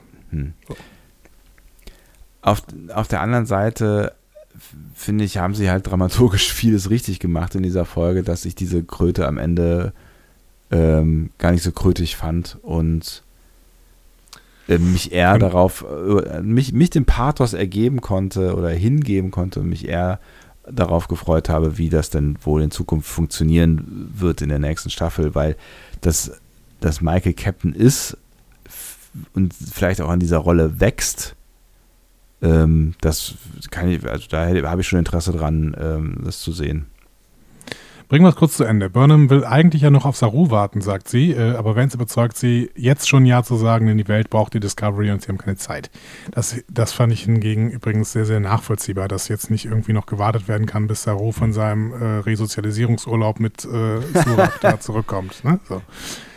Ähm, also sie sagt Ja und in einer neuen Uniform betritt sie als Captain die Brücke. Ähm, und es wird klar, die Discovery muss nun Kurierschiff spielen, um das Dilithium in der Welt zu verbreiten. Mhm. Denn das Bergbauschiff USS Colomar wartet schon auf sie am Dilithium-Planeten. Ähm, Finde ich ganz schön, dass das Bergbauschiff so heißt, denn äh, Colomar ist die Stadt, in der der Goldrausch in Kalifornien ausgelöst wurde. Ach, was, geil. So. Kann natürlich auch California Class übrigens dann sein, ne, dieses Bergbauschiff. Stimmt. Ah. Ähm, wir sehen auch Stamets, der äh, unter dem Kommando von Captain Burnham wieder an Bord ist. Aber äh, auch hier sehen wir wieder, der ist noch nicht so richtig cool damit, dass sie ihn in den Weltraum geblasen hat. Ne? Nee. Ähm, die Uniformen haben wir die gesamte Staffel schon bei Admiral Vance gesehen. Ich weiß gar nicht, warum die Discovery die nicht schon hatte. Wahrscheinlich, um diesen Moment hier zu haben, ja. in der sie dann alle tatsächlich die neue Uniform haben. Und diese Uniformen haben natürlich auch Streifen, die äh, den Abteilungsfarben der TNG-Ära folgen. Mhm. Dementsprechend hat Burnhams Uniform einen roten Streifen. Ja, sieht ganz schnieke aus, ne? Wenn Burnham ähm, in dem Captain's Chair sitzt, ist es das erste Mal seit Voyagers Endspiel, dass ein Captain der Sternenflotte mit äh, Rot unterwegs ist. Ah, guck mal einer an. Ähm, die Schulterklappe hat vier kleine äh, Pins, das heißt, äh, sie ist Captain. Mhm. Tilly trägt übrigens keinen roten Streifen, das heißt nicht Kommando, äh, sondern tatsächlich einen blauen Streifen, Wissenschaft. Ja, da habe ich mich dann auch gefragt, ist sie immer jetzt noch immer, immer noch äh, Number One? Ich glaube, dass sie Number One ist, ja. Aber sie ist nicht ähm, Kommandoprogramm, sondern sie ist Wissenschaft. Aber das ist ja kein Problem als Number One. Stimmt. Spock, Spock ja zum Beispiel war ja auch Wissenschaft Number One. Ja. Hm? Ähm, und Adira äh, hat zum ersten Mal eine Sternflottenuniform an. Mhm. Adira hat genug äh, getan, um zu beweisen, dass Dave für eine Uniform der Sternflotte bereit ist, würde ich sagen. Buck leider nicht. Buck nicht, ne. Buck, ja, Buck hat auch noch keinen, äh, er hat nicht die Sternflottenakademie durchgelaufen. Mhm. Ja, und äh, die Discovery macht sich dann am Ende auf den Weg. Und natürlich hat Captain Burnham auch sofort ihre Catchphrase parat. Let's fly. Come fly with me, let's fly, let's fly away. Ich habe gleich im Kopf. Die Episode endet mit einem Zitat von Gene Roddenberry. Ich mhm. habe es mal versucht zu übersetzen. Im wahrsten Sinne des Wortes sind wir alle außerirdisch auf einem fremden Planeten. Wir verbringen den größten Teil unseres Lebens damit, uns zu bemühen und zu kommunizieren. Und wenn wir während unseres ganzen Lebens nur zwei Menschen erreichen und wirklich mit ihnen kommunizieren können, dann sind wir in der Tat sehr mit Glück gesegnet, könnte man sagen. Mhm. Oder sehr glücklich oder sehr froh. Ja. ja. Ist, ein, äh, ist ein Zitat aus dem Buch The Making of Star Trek. Und äh, da erklärt er, warum er gegen das Netzwerk kämpfte, um Spock nach dem ersten Piloten als Charakter zu behalten. Interessant. Und das Letzte, was wir noch sagen müssen, die Musik, die wir dann im Abspann hören, ist tatsächlich keine Discovery-Musik, sondern es ist die Musik aus der Originalserie. Ja, sie hauen ja richtig einen raus. Ja, let's fly. Vielleicht noch ein letzter Kommentar zu dieser Captain-Nummer. Ich hatte zu den Uniformen. Die Alternativen sind ja auch gar nicht so groß. Ne? Jetzt, wo wir gerade mal an allen vorbeigegangen sind, äh, so hier, ne? Wenn, wenn hättest du dir denn jetzt noch, also du kannst ja nicht, also ich finde, du kannst nicht diesem, diesem Schiff äh, aus einer anderen Zeit mit einer speziellen Crew, die einiges durchgemacht hat, du kannst jetzt nicht irgendwie jemand von extern vorsetzen. Das fände ich blöde. So. Wen, wen würdest du alternativ zu Michael noch auf dem Stuhl sehen? Also Tilly, Tilly, äh, sind wir mal ganz ehrlich, das war nix. Ja, die muss zumindest noch wachsen. Ne? Ja. Ähm, ich würde äh, grundsätzlich sagen, dass Nielsen äh, vom Rang her auf diesen Stuhl gehört. Und die hat ja auch schon ein paar Mal die Brücke. Ähm, das hätte, uns mal, hätte man uns natürlich trotzdem ein bisschen vorbereiten müssen. Ne? Und mhm. ähm, ansonsten, ja, vielleicht, vielleicht muss man es trotzdem machen. Wir, müsste man sagen, wir haben jetzt Verbindungen äh, geschafft. Oder Vance macht selber oder so. Aber natürlich, wenn man, wenn man Saru hier aus dem Spiel nimmt, dann ist Michael, äh, bietet Michael sich an, weil es irgendwie die Leute aus dem Kommandoprogramm, äh, die äh, aus dem mit, also die Leute mit Kommandotraining, die uns näher beleuchtet worden sind, die bieten sich halt nicht so viel an. Da hast du recht. Das sind, da sind äh, Tilly, ähm, Nielsen, Burnham und Saru. Ja. So. Nielsen ist viel zu wenig gezeigt worden. Ja. Ähm, Tilly hat gezeigt, dass sie noch nicht reif ist. Und Saru muss Babysitter spielen. Ja. Aber ja. vielleicht nehme ich dann Vance, keine Ahnung. Hm. Ich, ich finde, dass Burnham in dieser Staffel nicht als Captain gezeichnet worden ist. Nee, aber das kann die vierte Staffel ja jetzt machen. Ja, das muss ich auch machen. Ja. Und hey, ich werde sie mir gerne angucken, denn grundsätzlich, ich weiß, ich weiß, ich glaube, dein Fazit wird ein bisschen länger sein, deswegen mache ich es ein bisschen kürzer. Äh, denn grundsätzlich muss ich sagen, mir hat die Folge eigentlich äh, schon zu einem, bis zu einem gewissen Zeitpunkt Spaß gemacht. Die letzten zehn Minuten fand ich drüber und da habe ich mich geärgert und ich habe mich halt wirklich vor allen Dingen geärgert über diese Entscheidung Burnham als Captain, weil ich finde auch, dass diese Folge uns nicht zeigt, dass Burnham die super Anführerin ist. Die, die opfert sich halt irgendwie selbst auf, aber das ist kein großer Anführermove. Aber ähm, die Folge hat bis dahin hat es mir Spaß gemacht, aber es ist jetzt keine, keine besonders intelligente Folge. Im Gegenteil, es ist eine besonders, eigentlich eine ziemlich dämliche Folge. Zumindest was, was auf der Discovery ab, äh, abläuft, aber es ist halt unterhaltsam dämlich. Ähm, und das finde ich hat ganz gut funktioniert. Und auf dem Planeten haben die Szenen mir wirklich sehr, sehr gut äh, gefallen. Ähm, die wirken ein bisschen abbremsend, wenn man die Folge so an sich sieht. Jetzt mhm. bei der Vorbereitung habe ich aber gemerkt, dass die, dass die sehr, sehr nuanciert sind teilweise wirklich diese Szenen. Also es hat mir, hat mir gut gefallen, wie uns das erzählt wird und was uns da erzählt wird. Ja. Hm. Hm. Ähm, es ging mir eigentlich ähnlich. Also mir hat die Folge auch gut gefallen, tatsächlich. Ähm, auch wenn mir bewusst war während des Guckens, dass sie eigentlich äh, viele hohle Parts hat. So, ne? Also es, es war halt, es war halt ein Actionfilm zu äh, großen Teilen und ähm, da kannst du halt, äh, und ich bin, ich bin eigentlich überhaupt gar kein Freund von Action, ehrlich gesagt. Ähm, also, Gerade in Star Trek äh, muss ich das nicht haben.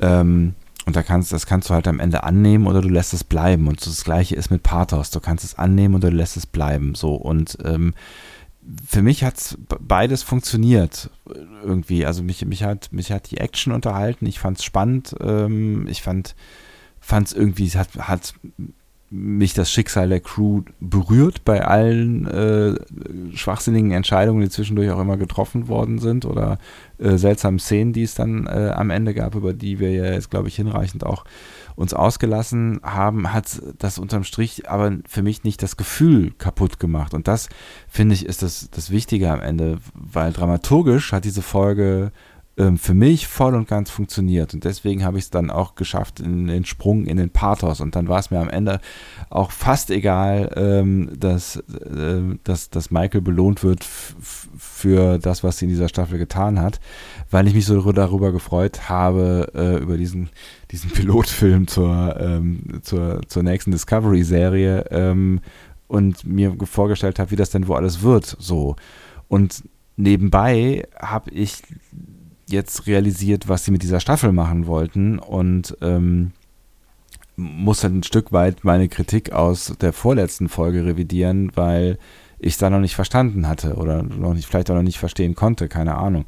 Ähm, wenn man sich jetzt diese, diese ganze Staffel anguckt, was wir ja dezidiert irgendwann nochmal tun äh, werden, äh, sicherlich, dann ist es halt eine andere, eine andere, was anderes, als ich erwartet habe. So und ähm, deswegen finde ich, ist diese Staffel hier konsequent zu Ende gebracht, weil es eben nicht das ist, was ich erwartet habe und vor allen Dingen sehr Star Trekig zu Ende gebracht, meiner Meinung nach, weil das, was auf dem Planeten passiert ist, das war für mich eigentlich auch die, der, der, das, das, der, der stärkere Strang, obwohl es ja viel weniger Spielzeit hatte, glaube ich, am Ende. Ähm, Finde ich eine der, der Ur-Star Trekigsten Lösungen, die man so haben kann für einen Konflikt. Mhm. Und das hat mir ja ähm, außerordentlich gut gefallen. So und auch dieses, das Ganze drumherum, so das Retten in letzter Sekunde und so. Also, ne, das, das, das hätte auch irgendwie in jeder anderen Star Trek-Serie stattfinden können, beziehungsweise hat ja, wahrscheinlich klar. auch schon in jeder anderen Star Trek-Serie stattgefunden. Das ist auch Serienlogik, so. genau. ne? Und das, das ist fein, das ist, das, das ist, finde ich, alles völlig in Ordnung und das hat für mich alles super gut äh, funktioniert. Und ähm, ähm, es ist, ich fand, es war einfach eine sehr gut inszenierte Folge, die mich über vieles hat hinwegsehen lassen ähm, und wo mir die Charaktere äh, fast ausnehmend gut gefallen haben ähm, und was mich tatsächlich auch am Ende darüber hinwegsehen lässt, ähm, dass, dass Michael äh, diese Position hat, die sie vielleicht nicht verdient hat. Ich bin am Ende dann rausgegangen und habe irgendwie gedacht, äh, dann muss sie uns jetzt halt zeigen, dass sie die Position verdient hat. Und dazu hat die vierte Staffel dann ähm, ausreichend äh, Zeit und Platz und ähm, dann übergeben wir das an die, diese Verantwortung an, äh, an die vierte Staffel. Mhm. Aber ich wollte, wollte mich in diesem Moment äh, oder in diesen Moment hineinfallen lassen, weil er einfach sehr schön inszeniert war mit äh, Auftritt Michael und äh, Star Trek-Theme im Hintergrund und dann mit diesem ganzen Schlussakkord und so. Das, ich fand es war natürlich was cringy und Pathos, aber ich war drin und es hat mir Spaß gemacht. Eben, das ist doch schön. genau. Aber äh, tatsächlich, also du hast mich ein bisschen, bisschen falsch interpretiert, äh, weil du angefangen hast, dein Fazit gerade mit, ja, ich muss auch sagen, mir hat die äh, Folge auch ganz gut gefallen. Nee, also gut gefallen hat die Folge mir nicht, muss ich, muss ich ganz ehrlich sagen. Okay. Die Folge hat mich unterhalten, ähm, aber die Plotholes waren mir hier an dieser Stelle wirklich zu groß und sind mir zu häufig aufgefallen als, und haben mich dann immer wieder rausgeschmissen und die letzten zehn Minuten hat mich, haben mich wirklich geärgert. Das heißt, ich muss sagen, alles in allem war es vielleicht noch eine mittelmäßige Folge. Man muss aber auch sagen, ähm, verglichen wiederum mit den Staffelfinals der letzten beiden Staffeln, ist es zumindest kein, also es hat da an der Qualität nicht verloren, mhm. weil die Staffelfinales, Finals der letzten beiden Staffeln waren nun auch nicht so brillant. Da mussten sie oft noch viel zusammenkehren und im letzten hat das Michelle Paradise schon gemacht. Das macht sie hier auch. Ich finde, sie geht sehr, sehr oft den direkten Weg, um die Sachen zusammenzukehren. Ähm, da habe ich fast das Gefühl, dass ähm, das, was auf dem Planeten geschrieben ist, irgendwie noch in einer anderen Folge hätte erzählt werden können, weil das war, hatte eine ganz andere Stimmung und war ganz anders geschrieben für mich. Irgendwie. Aber das, das finde ich, fand ich, fand ich richtig und wichtig und konsequent, dass das irgendwie äh, alles noch zusammengerührt wär, worden ist, sonst wäre es wieder zu actionlastig geworden. Und ja. ähm, gut, dann stelle ich das auch klar. Mir hat diese Folge wirklich gefallen tatsächlich, ja. weil mir ähm, mich haben die Plotholes gar nicht so rausgeworfen. Also ne, ich habe an der einen oder anderen Stelle die Augenbraue gehoben, aber es hat mhm. mich nicht rausgeworfen. Ähm, und äh, ich, ich würde das viel deutlicher klarstellen an, an dieser Stelle. Das ist im Vergleich zu dem, was bei Staffel 1 und vor allen Dingen bei Staffel 2 am Ende passiert ist, ist das für mich ein wirklich gelungener Abschluss äh, einer Staffel, weil sie konsequent das zu Ende bringt, was sie angefangen hat. Ja, die Staffel ist halt viel besser. Also das, ja, ist, das ist die, halt die, die Staffel ist völlig ohne Diskussion. Ja, die Staffel ist viel besser und diese letzte Folge und die letzten drei am Ende, ich finde, die verkacken es halt nicht. Also sie, sie erzählen ja, die Geschichte konsequent zu Ende und zwar so, wie sie sie angefangen haben. Es gibt keine, keine verrückten Twists, es gibt keine ver, überraschenden äh, äh, Wendungen oder irgendwas Unerwartetes. Das ist alles, was wir irgendwie interpretiert haben am äh, Anfang und wo wir irgendwie nach irgendwelchen Hints und Zeichen gesucht haben. So, so ziemlich alles ist im Lernen verlaufen. Das habe ich jetzt verstanden und ich musste das erst verstehen, dass diese, diese Staffel etwas anderes tut, ähm, als was die ersten beiden Staffeln getan haben. Aber das, mhm. was sie getan hat, hat sie konsequent zu einem für mich sehr stimmigen Ende zusammengerührt. Und das hat vor allen Dingen damit zu tun, was auf dem Planeten passiert ist. Dass, ja. ne, dass, dass da jetzt noch ein Actionfilm drumherum gespannt ist, so be it. Also, ne, fand, für, für mich war das, war das völlig in Ordnung. Und deswegen kann ich retrospektiv sagen, habe ich halt auch die Folge ähm, 11, also die vorletzte Folge, zu schlecht bewertet wahrscheinlich, weil ich sie nicht verstanden habe. Wenn man jetzt diese letzten drei Folgen zusammennimmt, finde ich, funktioniert das schon, was da, was da äh, passiert ist. Aber ich habe was anderes erwartet. Und deswegen mhm. war, ich, war ich irgendwie auf, auf einem anderen Pfad. Und deswegen habe ich eben gesagt, äh, das mit den Verbindungen, äh, finde ich, trifft es halt auch irgendwie ganz gut auf der Metaebene, weil für mich ist es ähm, jetzt wo ich irgendwie glaube, gecheckt zu haben, was passiert ist in dieser, dieser dritten Staffel, ist es für mich halt ähm, die Verbindung quasi oder der Versuch einer Verbindung aus den alten zwei Staffeln ähm, Discovery zur vierten Staffel Discovery, wo sie uns, glaube ich, noch eine deutlich andere oder eine, ja, wahrscheinlich noch mehr in die Richtung ähm, erzählende Serie präsentieren werden, wie das jetzt in der Staffel schon der Fall war mit Planet of the Week und ähm, ja, einem ne ganz anderen Look and Feel, was ja. wir ja gerade ja auch in der Staffel schon einfach aber, erlebt haben. Aber hier muss ich sagen, das ist schon ähm, schwierig, ne? Hm. Weil wir jetzt zum vierten Mal davon reden, dass wir irgendwie einen Piloten. Das stimmt. So, ne? Also wir hatten mit den ersten beiden Folgen der ersten Staffel einen Piloten, der auch als Pilot benannt worden ja. ist äh, bis sie dann überhaupt zur Discovery kommen. Äh, dann hatten wir nach der ersten Staffel gesagt, ja, es war jetzt im Prinzip Pilot und jetzt geht es erstmal richtig los, ne? Und jetzt treffen wir die Enterprise und mal gucken, was passiert. Ja. Dann haben wir nach der zweiten Staffel gesagt, ah, jetzt fliegen sie in die Zukunft und jetzt sehen wir erstmal einen Piloten. Und jetzt sagen wir wieder nach einer Staffel, ja gut, jetzt sind sie erstmal richtig angekommen und dann sehen wir, dann haben wir quasi jetzt einen Piloten gesehen und äh, in der nächsten Staffel geht es dann richtig los. Das ist natürlich, also wir können das natürlich nach jeder Staffel wieder auf neue sagen, aber irgendwann wird es auch albern. Ne? Nein, es geht, es geht ja, es geht ja nicht richtig los. Das war, also das, das war eigentlich, das Ende war, war das Ende von einem Kinofilm. So, wir haben gerade Star Trek 1 gesehen oder sowas. Ähm, und jetzt kommt die Fortsetzung. Star Trek 1 hätte wesentlich mehr Länge gehabt. Das stimmt allerdings. ja, ganz anders geschnitten gewesen. Ähm, nein, aber ne, du weißt, was ich meine. Also, ne, wir haben jetzt irgendwie Star Trek Discovery the Movie gesehen. Äh, das war mhm. der erste Teil und ähm, der, der zweite Film kommt dann halt ähm, in der vierten Staffel und ähm, erzählt uns halt die nächste Geschichte. So.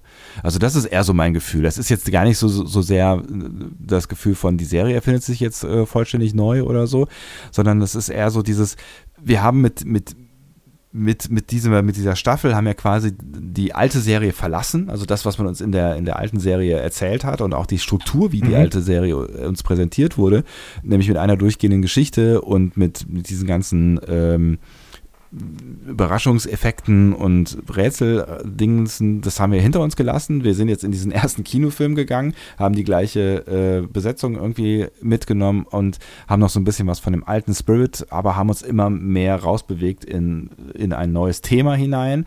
Und ähm, das haben wir jetzt abgeschlossen, haben jetzt quasi äh, auch das Crew-Building abgeschlossen ähm, und äh, für diesen ersten Film und dann geht es im nächsten wieder neu los. Ja, also dann finde ich tatsächlich, also wir werden noch auf die Staffel zurückgucken, deswegen ist es jetzt natürlich ein bisschen Quatsch, zu sehr über die Staffel zu reden. Ja, ja, klar. Aber dann finde ich tatsächlich, dass sie ein bisschen zu wenig äh, Worldbuilding gemacht haben, aber natürlich ist es besser als die ersten, ersten beiden Staffeln. Ich glaube, da, da wird auch kaum jemand drüber diskutieren, dass das jetzt, was wir hier gesehen haben, besser ist als die ersten beiden Staffeln. Aber ähm, wir können darüber diskutieren und zwar in einer der nächsten Folgen. Hier äh, geht es um diese Folge. Ja, genau. und die ist jetzt abgehakt. Dieses abgehakt, das war's. Die letzte Folge Star Trek äh, Discovery ähm, von, vom neuen Pilotfilm für die neue Serie von Star Trek. Das ist auch egal. Ähm, genau. Lasst uns doch miteinander sprechen über diese letzte Folge. Natürlich ist es ein bisschen schwierig, ähm, das dann vielleicht getrennt von der ganzen Staffel zu machen, aber ähm, ja, schickt uns doch einfach eure Gefühle rüber und wenn ihr das Gefühl habt, auch schon über die Staffel reden zu wollen, dann tut das. Wir werden äh, auf jeden Fall auch nochmal eine Folge machen über die Staffel, dann können wir das ja irgendwie als Feedback irgendwie mit, mit reinbasteln oder sowas in der Richtung. Ne? Genau, und schickt uns doch vor allen Dingen nochmal ein paar Sprachnachrichten, da hätte ich richtig Bock drauf. Ähm, und äh, guckt, guckt mal selber, äh, stellt euch mal kurz die, die Stoppuhr und guckt mal, dass ihr diese Sprachnachrichten in, sagen wir mal, was sagen wir denn? Eine Minute. 30, ja, eine oder eine Minute, ja. Eine Minute. Ja, du, bist, du bist ein Radiomensch, ne? du denkst in 1,30ern. genau. Ich denke, genau, also, ja. du bist ein Formatradio groß geworden ne? mit den 1,30ern und sowas. Die, äh, Ich sag mal eine Minute. Guckt mal auf eure Stoppuhr und sagt mal in einer Minute so, wie fandet ihr die Folge oder wie fandet ihr die Staffel? Am besten, wie fandet ihr die Staffel, weil wir demnächst äh, dann mal einen Staffelrückblick machen und dann äh, sind solche Statements super. Ne? Also eine Minute, wie fandet ihr die Staffel? Jetzt auf 02201 Ukta Uk 2. Aber das wird euch die liebe Anja gleich nochmal in ihrer wunderbaren Stimme präsentieren. Oder, oder weniger. Geht auch. Also ihr könnt auch nur 20 Sekunden sagen, äh, die Staffel fand ich richtig doof, weil Vance stinkt. Bitte. Diskussionen zu folgen findet ihr auf discoverypanel.de oder sprecht eine Nachricht auf den Discovery Panel Anrufbeantworter unter 02291 ukta uk 2. Unter der 02291 ukta uk 2 erreicht ihr uns auch per WhatsApp. Außerdem gibt es uns auch bei Instagram unter Discovery Panel, bei Twitter unter Panel Discovery und bei Facebook unter Discovery Podcast. Wir freuen uns über eure Nachrichten und über eure Kommentare. Aber mal ehrlich, ne? Also wenn, wenn ich daran denke, wie niedergeschlagen ich war nach dem Finale der letzten Staffel, da war ich, ich war wirklich, wirklich enttäuscht, dann ist das, finde ich, schon echt ein Sieg. Also selbst abzüglich, abzüglich Burnham, ähm, ist das eine konsequent zu Ende erzählte Geschichte. Das ist doch, Mensch, das können wir doch mal feiern. Wollen wir nicht irgendein kleines Sektchen aufmachen? Ja, wollen wir bestimmt. Aber wenn wir uns irgendwann mal wiedersehen, zurzeit darf ich noch nicht mal mehr das Haus verlassen. Deswegen. Ja. ähm, genau, wir stoßen irgendwann mal auf diese Staffel an, im Sommer. So machen wir das. Andi, es war mir eine Freude, mit dir diese 13 Folgen zu besprechen. Es, äh, es, es, es, erfüllt mich ein bisschen mit Wehmut, dass das jetzt schon wieder vorbei ist, aber. 23 äh, Wochen Live Star Trek sind vorbei. Ja. Und aber unser Leben erfüllt sich mit Leere. so nämlich. Aber wie ihr das, wie ihr das wisst, mit uns wird es weitergehen. Ähm, ihr werdet äh, von uns auch wieder Dinge hören in äh, einer näheren Zukunft und ähm, vor allen Dingen wird es ja mit Star Trek weitergehen. Es wird wahrscheinlich jetzt einen Moment länger dauern als gedacht, weißt du noch? Wir haben ähm, letztes Jahr haben wir noch irgendwann gedacht, wahrscheinlich haben wir gar keine Zeit mehr irgendwie mhm. überhaupt, um äh, zwischendurch nochmal eine Lieblingsfolge zu machen. Das scheint sich da ja doch jetzt ein wenig anders darzustellen. Ähm, wenn wir Glück haben, kommt ja dann im Herbst vielleicht sogar schon die vierte Staffel, aber. Ja. Das heißt, wir haben jetzt Zeit für Lieblingsfolgen und was wir noch so, sonst so alles vorhaben und wir haben einiges vor. Wir haben einiges ähm, vor. Ich freue mich. Ich mich auch. In diesem Sinne, ähm, tschüss. Tschüss.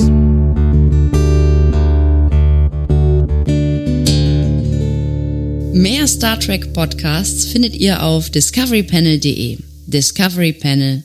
Discover Star Trek.